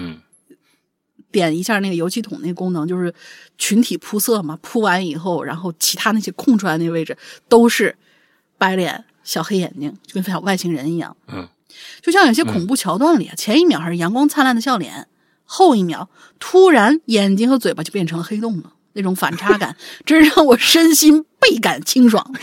每每每到这个时候，我都会在心里暗自骂一句：“丢你个阿杜比！” 我的天呐！好的，好的，好的。嗯，今天晚上也要画稿子，有几张人物对，有几张人物对白的画面，希望他们不会趁我不注意的时候悄悄转过眼睛来看我吧。啊，你想的太多了。对，其实我是认为，嗯，眼睛确实是这样，因为我们我们知道，就是在很多的，比如说广东那边啊，有很多的，比如说纹身。他们那个时候说，黑社会啊，纹龙嘛，说有的时候你千万别给龙虎点眼睛，你点了眼睛它就活了，而你的命架不住，你根本扶不住这东西。对，千万别点眼睛。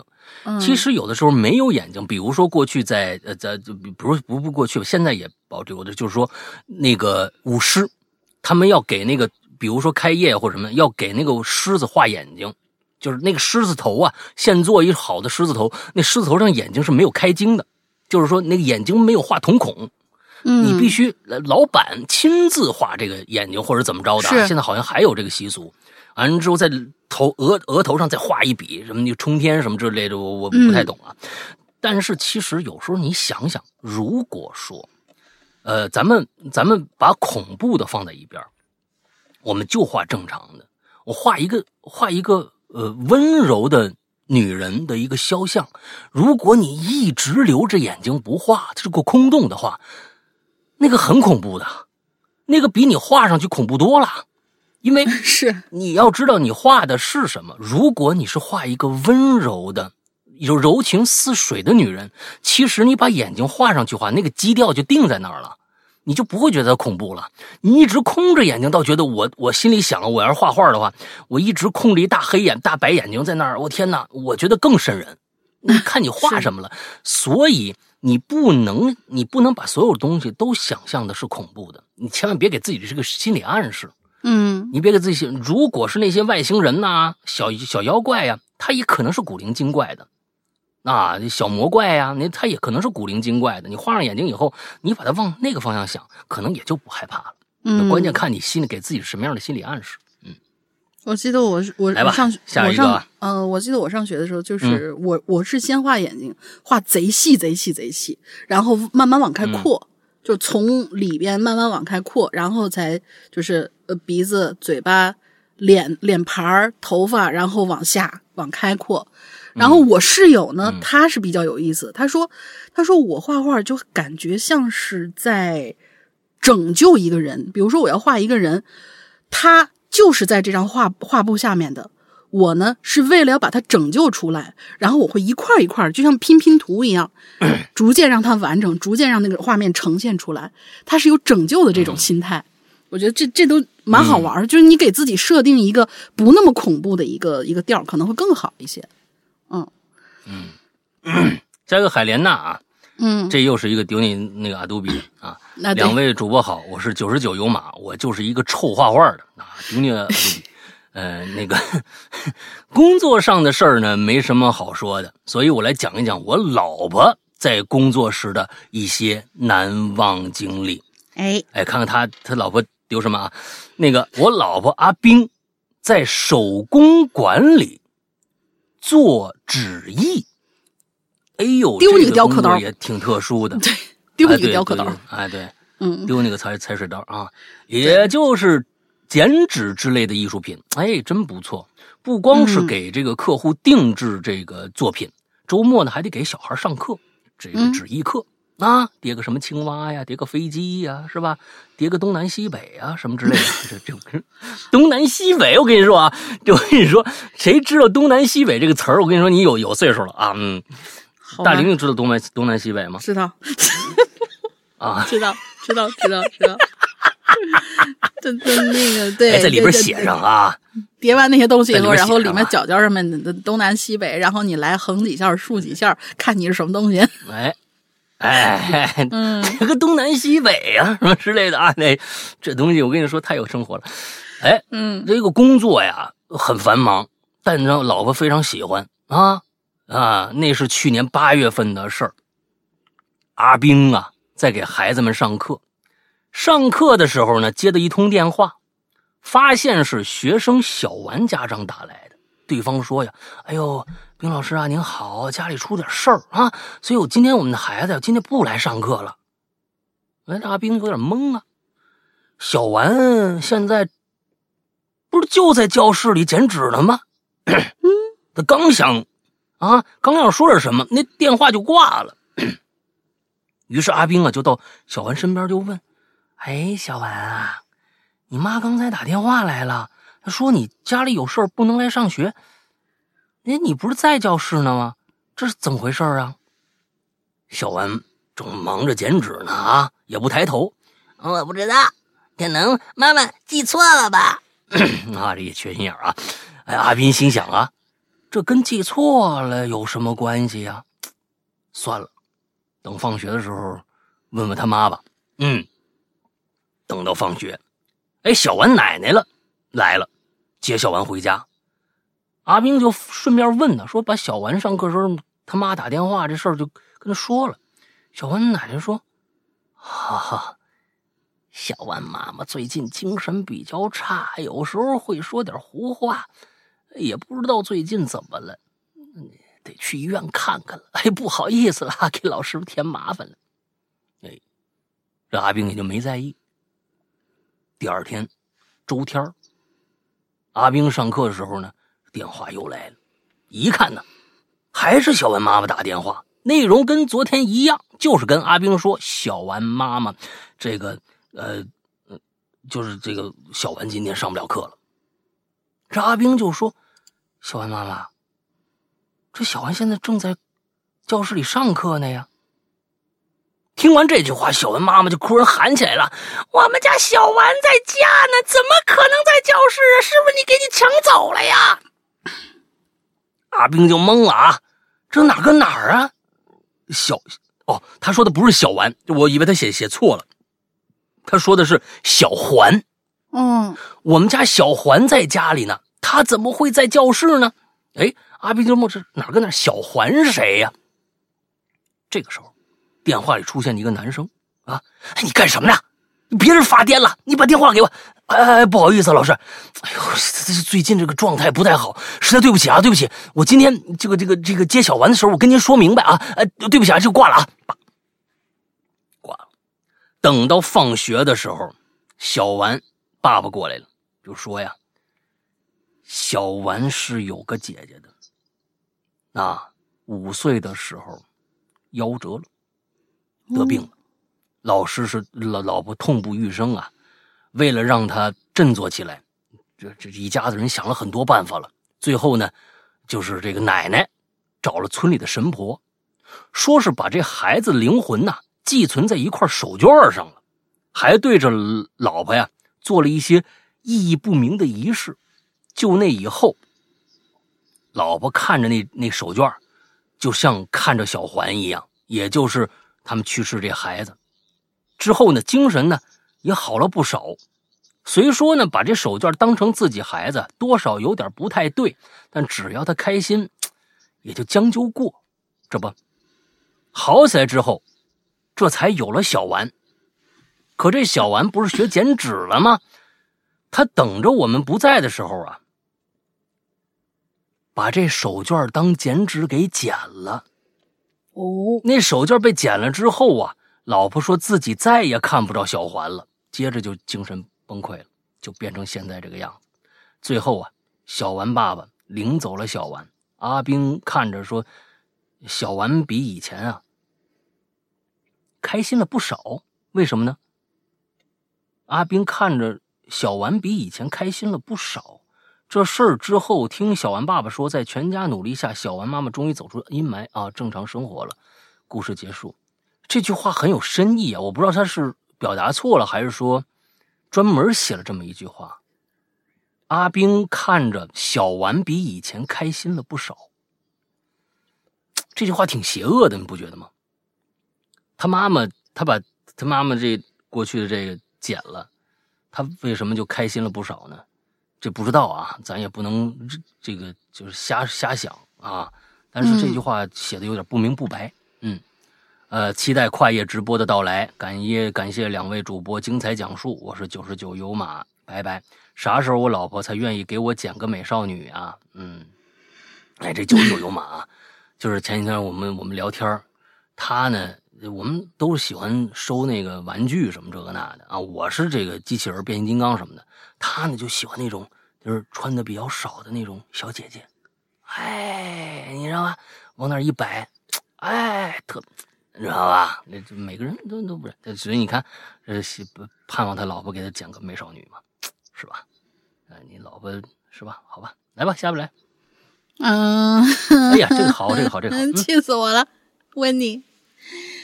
温妮是听了咱们上次以后，他说我必须，我非要让你念一段英文不可。然后我就，它里面的长词儿，长词儿太多了，我不会呀。对，他说老没练吗？嗯，这记不住，太长了。老大好，玲儿好。按照我玲儿的我们玲儿的要求啊，我来留言了。对我，我找他求助去了。因为之前跟呃大玲儿小小的约定，这篇儿这篇儿啊，让玲儿念啊。For for for for whom is considering to have 啊啊！这，你先说这词儿，你认不认识？不认识。啊哈哈！阿 k 呃，什么？真真不认识，我连拼都拼不出来。Architecture 就是那个建筑学的意思啊。Architecture，architecture as a major, please turn around and uh, reconcile, reconsider, 是吗? About it. when uh, once you step into this mess, you will mm. be ex, mm. ex, mm. ex um, 哎，算了算了，别念了。Experience, experience, no sleep, no money, no, uh, social life, and uh, worst, no hair. So mm. please take this advice and uh, try something mm. else. 啊，他就是说呀，嗯。 我我倒是我倒是在那个什么里面翻译了一下，在那个那个软件里面翻译了一下，就是对于正在考虑建筑学为专业的人，请考虑一下重新规划你的未来。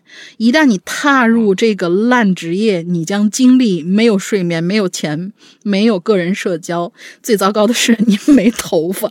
所以，请你考虑这个建议，尝试别的道路去走。嗯。Sorry，大概就是这意思。这这这这几个长词我太那个什么了，我在那瘪了半天也瘪不出来这几个长词。我我倒是练了一下下，但是这几个长词我记不住，你知道吧？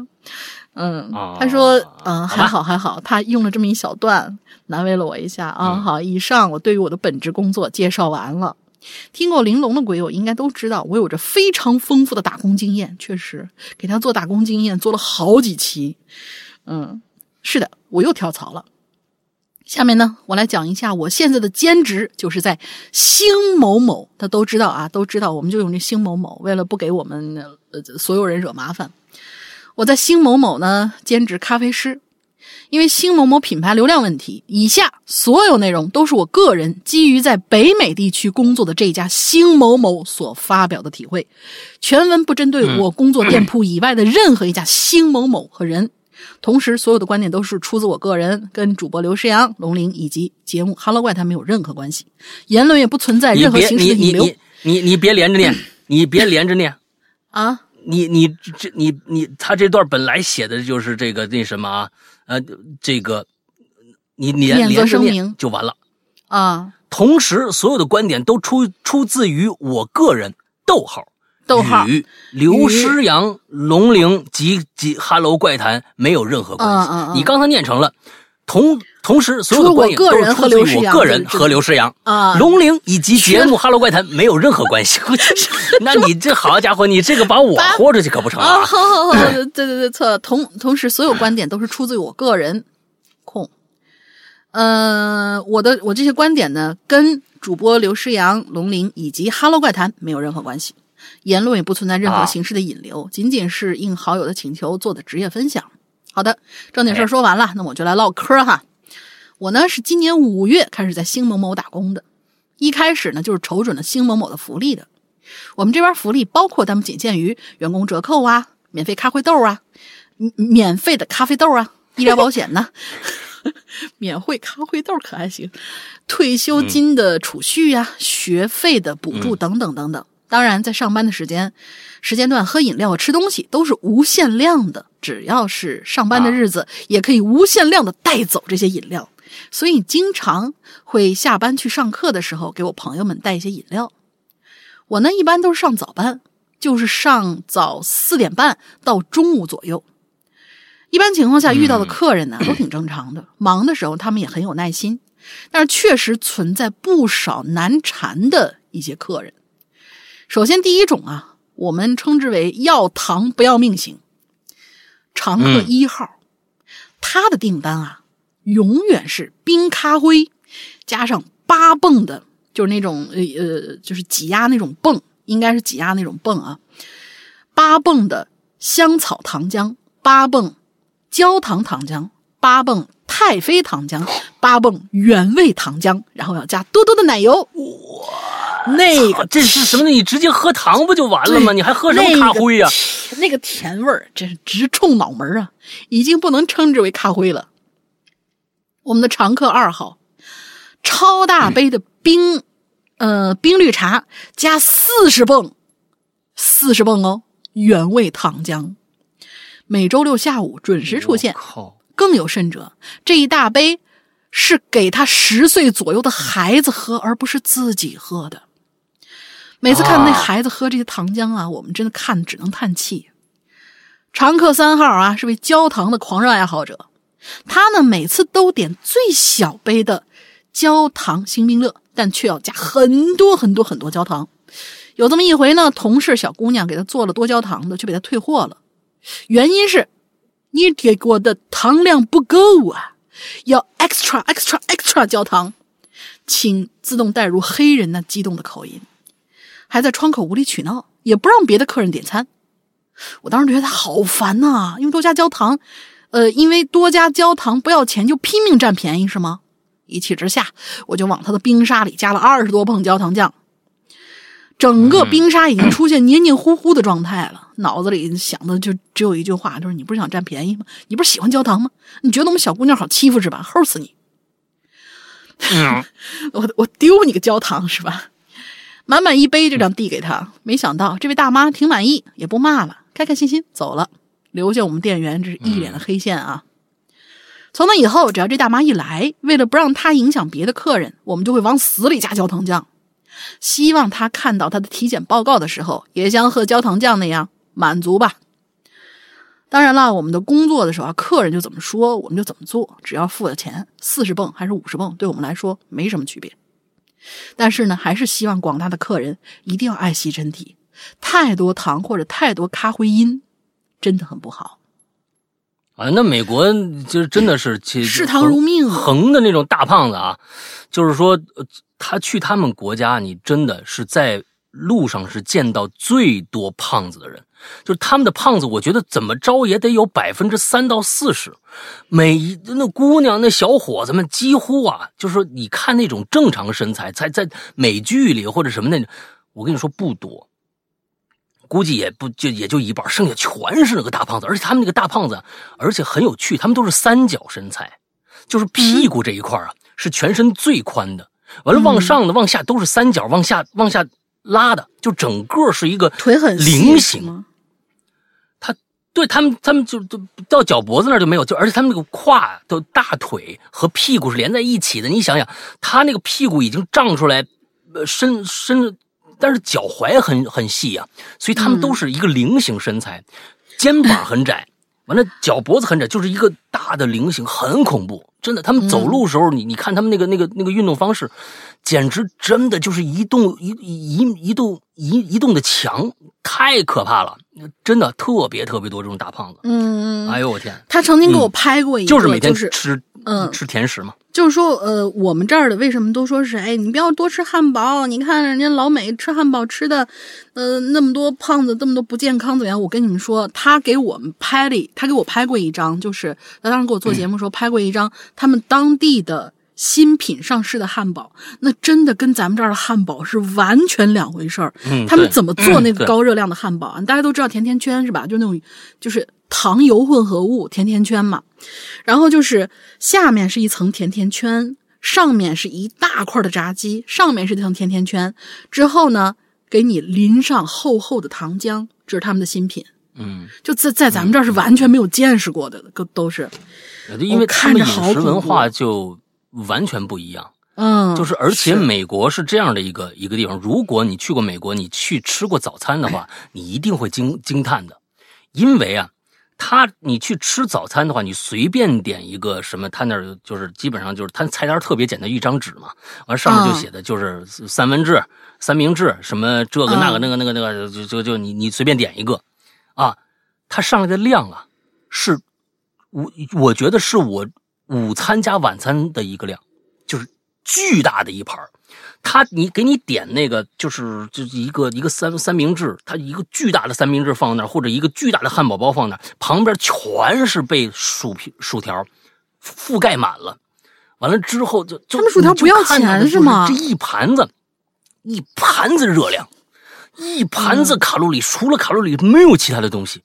嗯，再我跟你说，其实现在真正有些人说我我在减肥，对吧？有很多人说，哎呦，在在减肥，你我不能吃汉堡包啊，或者是那些东西。我告诉你，其实你每天吃一顿麦当劳、肯德基是很健康的。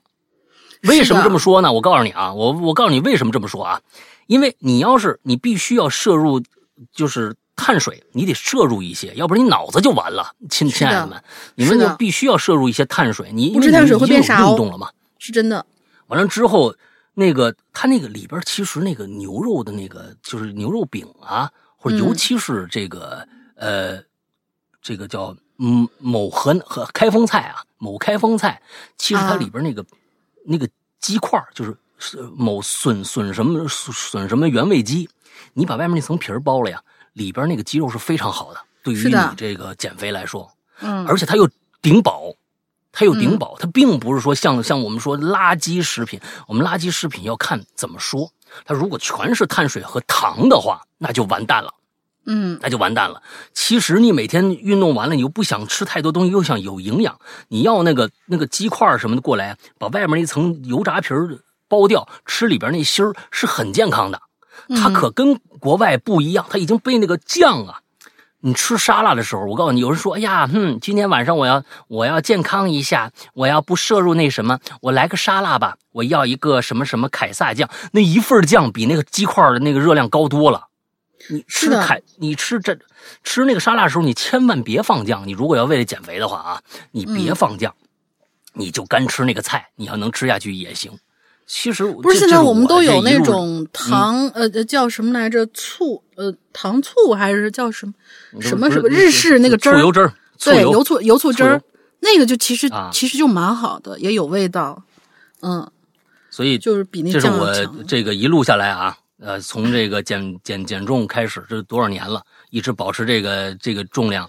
最重要的一个，千万别觉得吃嗯麦当劳、肯德基那是罪恶的，不，那个东西其实有时候比你吃个，有时候吃沙拉都都顶顶好，就就就起码有营养啊。你关键你不能最后连个连连劲儿都没有了，对不对？保持一个重量，你你吃那个没没关系的。嗯嗯来吧，接着吧，看啊，看他们怎么吃法。接哎呦，接着这美国那太恐怖了。嗯，真的真的是，我看他那个汉，他给我发那个汉堡那个图片，我就哇，这还还淋糖浆，哎，够了，真是。美国，你去肯德基、麦呃肯德基、麦当劳，你们去看看他那汉堡是个什么状态，跟咱们国家完全不一样的。是完全不一样我操，好啊，这太恐怖了！你那个东西一个汉堡，你想说去那我要个套餐，要个套餐够你两顿吃的，真的，我对我来说真的是够够我两顿吃，太大了那东西。来，来，你接着说吧，太恐怖，太恐怖了！美国，你去那儿不想不胖的话，太难了，嗯，真的。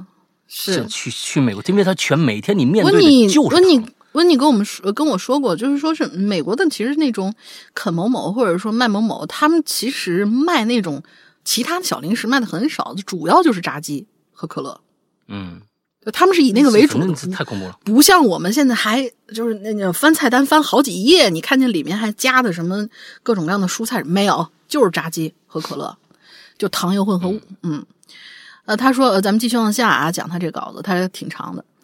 嗯、第二种呢，就是占便宜不够类型那种客人。我们呢，时不时会接到电话，说早上在店里买的咖啡做的不对呀，口感不好什么的情况。一般情况下，只要二十四小时以内发生的事情，我们都会告知客人，他们可以在有空的时候返回我们店里面领取一杯免费的，有味道可能更好一些的。因为也不会检查小票，所以全靠客人自己素质。有这么一次啊，我接到一通电话，一上来就以很不好的态度投诉：“那你们早上给我的火火腿怎么回事？呃，火腿可可颂啊，火腿可颂太硬了，你赶紧给我重做一个。”我说：“您不是打错店了吧？我们门店今天的火腿可颂是缺货状态。”对方愣了一下，马上就改口说：“啊，不是，我记错了，是昨天。”对话到这里，我们就我就意识到了对方是碰瓷儿行为，于是就开始钓鱼。我说：“那您确定昨天是在我们店里吗？我们是某某某分店。”对方说：“对，就是你们店，就是昨天。你要的话，我还有小票呢，我很确定。”听到这儿，我就用一种很遗憾的口气说：“嗯，那太不好意思了，我们店从上周日开始，火腿可颂就是缺货状态。您是怎么在昨天在我们店里买到的呢？”啊，对方愣了一下。接着就把电话挂了。我们会态度很好的面对每一位来投诉或者提出问题的客人，但是如果碰瓷儿和无理要求，作为店员的我们有百分之百的权利去拒绝。呃，之后呢，还有一种客人啊，要在饮料里头要求不加冰，但是要额外一到两大杯的冰。每次遇到这种人，我内心都在叹气啊！这星某某的冷杯上。有三条黑线，最上面的一条呢是饮料最高可以到达的线，只要饮料本身到达那条线，剩下就都是冰的位置了。理论上讲，如果选择不要冰，那么线，那么线以后可以直，哎，那么到线以后就可以直接出餐了。对于我们来说，没有任何的违规行为。但是情理上啊，我们在制作饮料的时候呢，都会尽量加满，毕竟看上去会好很多嘛。对于那些恶意占便宜的客人，我肯定不会加满的，并且会留出两厘米左右的空余，意思就是告诉他们，嗯，我知道你在想什么。当然，这也因为本人性格比较刚，很不喜欢且鄙视小偷小摸和占小便宜的做法。嗯嗯、呃，第三类碰到的呢，就是一些神志不清的流浪人员，在我所在的这个大国啊。因为各种问题无家可归的人随处可见，他们会睡在大街上、店门口、停车场等等等等地方。如果流浪人员来店里要一杯水或者什么简单的请求，我们通常都是会满足的。但如果他的精神状态有问题，或者身上有严重的异味，骚扰别的客户的话，我们会第一时间请他离开，并且告知对方这家店不欢迎你再来。还有就是对待店员态度很差的人，那呃，那么恭喜你将获得店员的集体鄙视，外加不可能按照你的要求来做咖啡。有一次啊，碰到这么一大爷，老是以一种命令的语气点单，呃，说你给我这奶，你必须给我加加热到第几度啊？然后必须搅拌三次，然后小费还一分不给，要求提一大堆。每次我碰到他，我都是笑容满面的，因为他的糖浆给几泵，他是凭我心情；热度也看我心情。搅拌我是不可能给你搅拌，反正我拿杯子晃几下，他呢从来没喝喝出过问题来。呃，他从来没喝出过什么问题，什么样的浓度也是看我心情，加上糖浆也不可能喝出不同。事实证明，他就是喝不出来不一样。其实对于从业。呃，从事服务业的人多一份尊重，也是对你吃进嘴里的东西多一份保障。有多差的客人，就有多好的客人。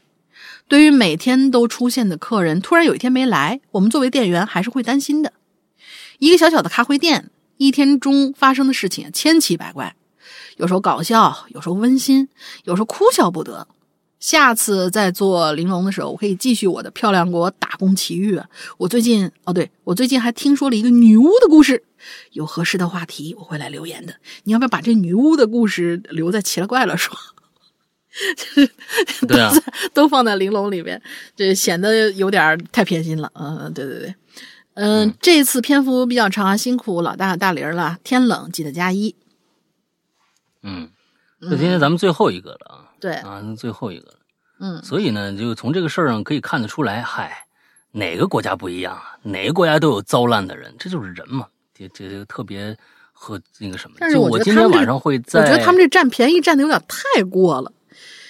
咱这儿占便宜小占，只要给他是这样的，你只要给这个漏洞，他就会去占便宜，这是人类的一个通病。比如说买菜时候扯塑料袋的大妈，是不是？对呀，我们这边也有我们自己可能很说出来也很发指的一些占便宜的行为啊。比如说，我昨天，呃，我们家楼下有一家这个卖栗子的这么一家店，也不知道他们为啥，就是说，只就是他们肯定是为了增加所谓的网络用户量，他们呢就说你注册他们的那个用户，就给你免费一袋栗子。这个栗子店的牌子还挺大的，我就不说是哪个了。嗯。从前天开始，大前大前天开始就开始大排长龙。我一直不知道他是他们可能是我觉得一般这种，哎呀，是不是因为出出品了一个特别好吃的东西？因为我对吃的也不不不不太在意，所以就没问。昨天又是大排长龙，我和我老婆一起往往往家里走，他呢就哎喜欢吃东西，他就上去问了一句，说这是干嘛呢？他说哦，我们送栗子。这家店别看有名，但是这个每天在他们家那不从来没有人去排队的。这一说免费了，就全都上去领 领栗子了。我是觉得，其实我挺鄙视这种行为的，我挺鄙挺鄙视这种行为。我也觉得商家没想清楚，因为这些人他们不会因为加入了会员就再次去你们家购买任何的东西。我觉得这个策略本身就是错的，但是就是为了占这个便宜。花出那么长的时间，因为他栗子还得现炒啊，现糖炒栗子，他不是说进去给你给你一袋就走。我看他这排的，就是根本那队都不动，所以我是觉得挺鄙视这种行为的。其实只要你给他这个漏洞，比如说国外的这家这个咖啡店，他只要这其实是尊重顾客的一种行为，那么在他们。他们那儿已经可能是习惯成自然了，也就这样了。就是说，你只要给我打电话，也不用凭小票，说我这个产品有问题，你就可以来再来换一杯。我觉得这是好的，其实这是好事儿。你想想，现在我刚才说的，呃，这个麦当劳和肯德基，我就说直接说他们俩品牌，他们拿了多少已经甚至是昨天的食品给你热热就给你了呢？会会会会，大家遇没遇到过？他们尤其是最近最近刚？刚刚出来的那个什么什么鸡爪桶什么的，我的天！我我国庆的时候，我趁着那热度，我团了一张小团了一张优惠券，然后去买什么呀？那都是真的，都是用那些边角料给你加工出来一大堆，然后再给你卖一遍。全国有第一家肯德基的时候，我记得他们当时是这样去做的，就已经变成新闻了。就是这是一家国外的快餐店，之后呢，在北京前门那儿落户，大家北京人都知道，那是当时是就就就全北京的一个大事儿来的，有很多人去肯德基肯德基里面去办婚礼。你就想想，那地方有多火。当时他们说，这个鸡块炸出来半个小时，还是说呃一个小时，还是两个小时？如果没有卖出去，就全到了。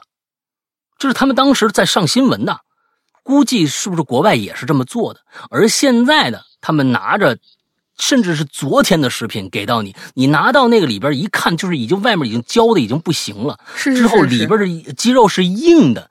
嗯，那那现在你说。你说是哪儿的哪儿的策略好呢？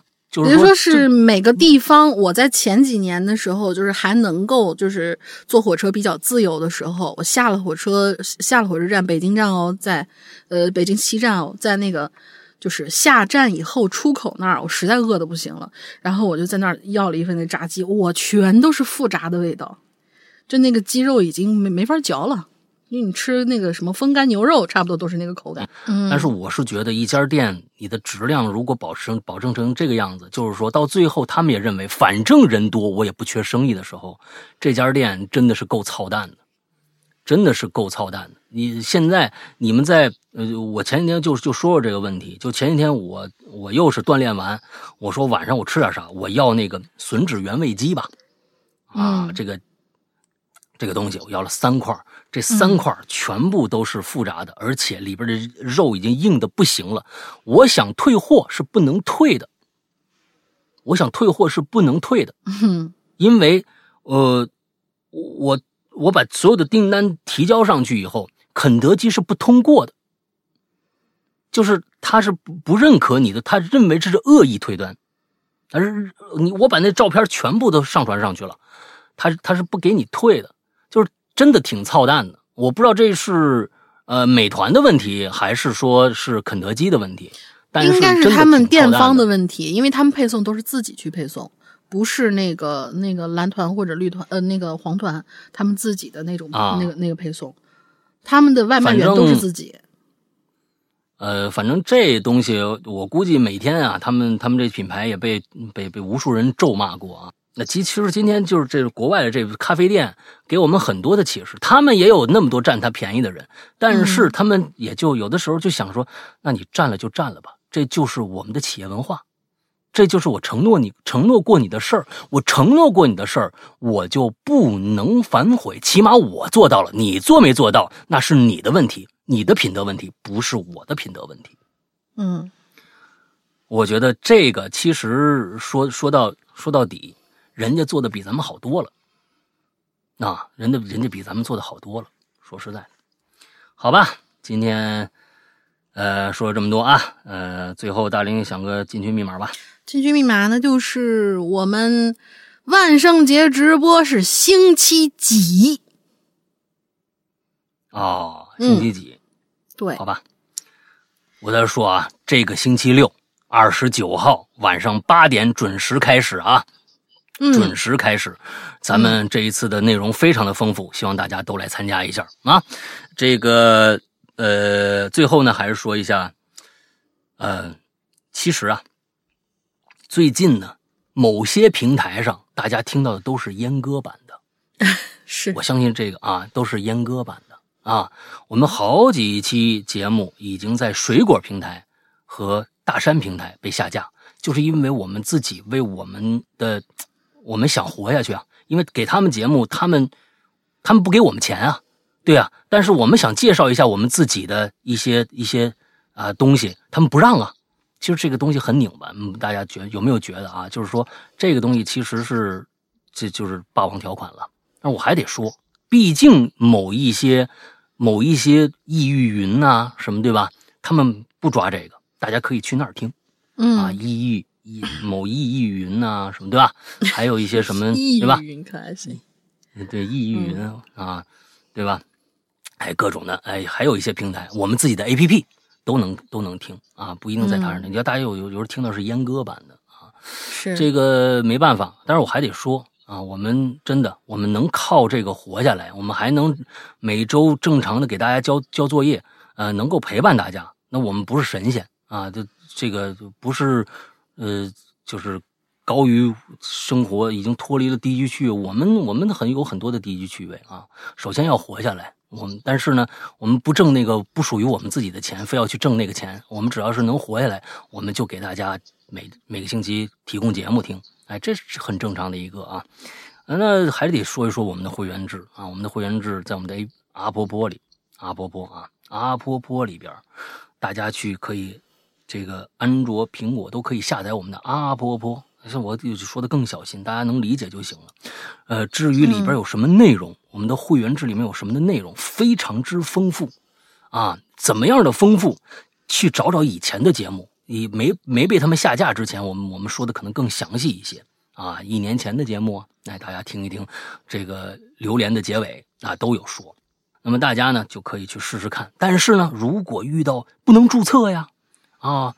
这个想了解更深入的一些这个详情的呀，都请去加一个绿色图标，可以聊天、可以付费的这样的一个社交软件，啊，这这一个号叫做“鬼影会员”，“鬼影会员”这样的一个号，加一下去问一下就 OK 了。不管跟会员的所有的问题，都可以去加这个号。另外，安卓现在。注册普通的用户的时候也会出现问题，也可以加这个号去做处理，大概就是这么着啊。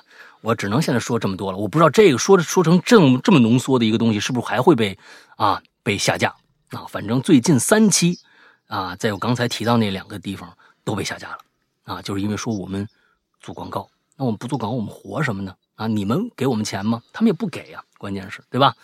所以，对，哎呀，就就就现在现在水果站也开始有点那什么。之前我直播的时候，不是说咱们马上就要跨业那个什么，我就在直播的时候提了一句啊，我们在小嗯站，然后不不不不，我说的还是代称啊，没有加那个字母，然后呢。过了一踢下来了，不是踢下来。过了一会儿，我那上面就显示说是监测到你说了什么什么什么东西，呃，一个警告。哦，都已经开始到到了这样的程度了。我说啊，好吧，嗯，因为其实这就是恶意竞争嘛。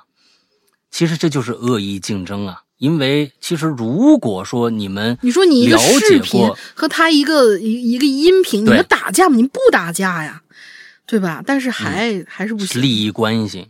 对其实大家如果去玩过，嗯，就是国外的某个，呃，跟优酷的名字很像的那么一个网站的话，如果你上传过节目的话，几乎那个网站上你是可以打任何广告的，就是它没有竞争。他给你敞开的就是一个平台，只要你的视频能够在我的这个平台上能够迎来更多的点击量，你说什么基本上都没什么大问题。它的限制非常非常的少，因为你的内容不侵权就可以。对，内容不侵权就可以。你可以把你的 A P P 的这个阿婆婆的这个呃链接放在下边，你可以打任何各各种各样你愿意的广告，甚至你在其他平台上的广告都没有问题。对，我们的优爱腾其实都在外面，呃，外面的那个网站上面都有自己的主站，然后底下有那个引流的链接，一点问题都没有。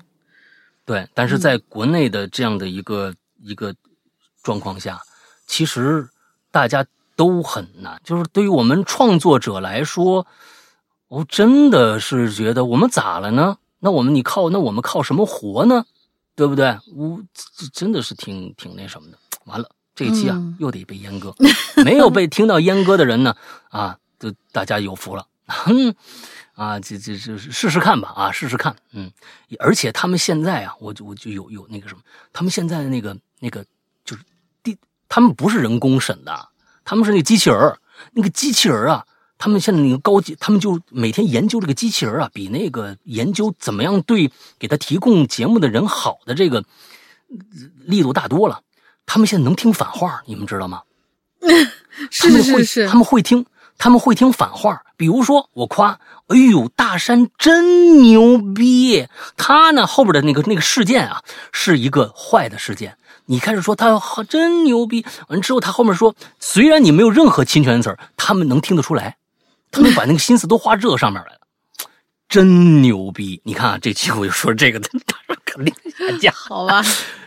他他会跟你说，你你的言论里边有对本平台怎么着怎么着的。那个那个下架原因，我说我那边说啥了？不就是那句反话吗？说那句反话，他们就真能听出来呀！哎呀，哈哈，呃，也有各种那个，就是做 po podcast 做了很长时间，说他说，哎呀，你就别跟他们闹了。我说，我说你不觉得憋气的慌吗？我说咱说啥了？你不觉得你们你们你们的自由越来越小了吗？你你真的就这么妥协了？我说他他说不妥协你能怎么着？我说是我也不能怎么着，但是我说出来我自己挺爽的，啊啊，就是对我说自己说出来挺爽的。虽然我真的不能说丢 丢那什么东西这个，但是我真想说那句话，但是我又不能说这句话，我是真不能说，但是我真是。我真的是就是想起来那个以前张靓颖说过的一个，就是以前总觉得退一步海阔天空，但是现在真的是退一步他就蹬鼻子上脸呀，你真没办法呀。嗯，是的，因为我我早就说过，在节目里面说过，人与人之间的交往跟就是整个这个社会的交往就是试探底线的过程。如果你后退一步，他就往前一步，他知道你不敢，那他就往前一步，他接着这么干，下一步就会更加的变本加厉。只会这个样子，只会这个样子。但其实我们现在就是，呃，尤其像我们做自媒体的这样的一个人，那那这这这这个群体，其实他没有一个组织性，都是各自为战。如果各自为战的话，就没有办法达成一个集体的一个呃意向上的一个共识，它不能形成声势。所以就是说，其实都挺难的。我们其实有有的时候。那我想跟我们自己做节目这些人，有一些时候你该坚守的，真的该坚守，要不然最后你真的没有，就越来，你的把控度就越来越小。他真的是蹬鼻子上脸，我们在给他提供内容，他们呃根本不顾你的死活。我们也不是没经历过，我们节目啊一点几亿的这个播放量，上百万的听众，我们不是顷刻之间就没了吗？啊，他绝对不会顾及你任何的想法的，所以又说到这儿了。你这这这每次一说到这些怪象啊，我就这气不打一处来，我还得说，他完了之后还得这这个阉割我的节目，对吧？但是有地方能听着啊，对不对？有地方能听着，我觉得必须把这个说出来。越不说，我们越往回缩，缩缩缩，我们就变成了一个毫无力量的一个。只有生命没有灵魂的一个东西了，那那到时候怎么着呢？嗯，我觉得那个时候就完了，就完蛋了。呃，大家也不会再听这样的一个节目了，我相信是这样的。来吧，那么今天好了，今天的节目到这结束，一定记住这周六晚上八点我们在小破站上的这个跨夜万圣节直播。那么今天的节目到这结束，祝大家周快乐开心，拜拜，拜拜。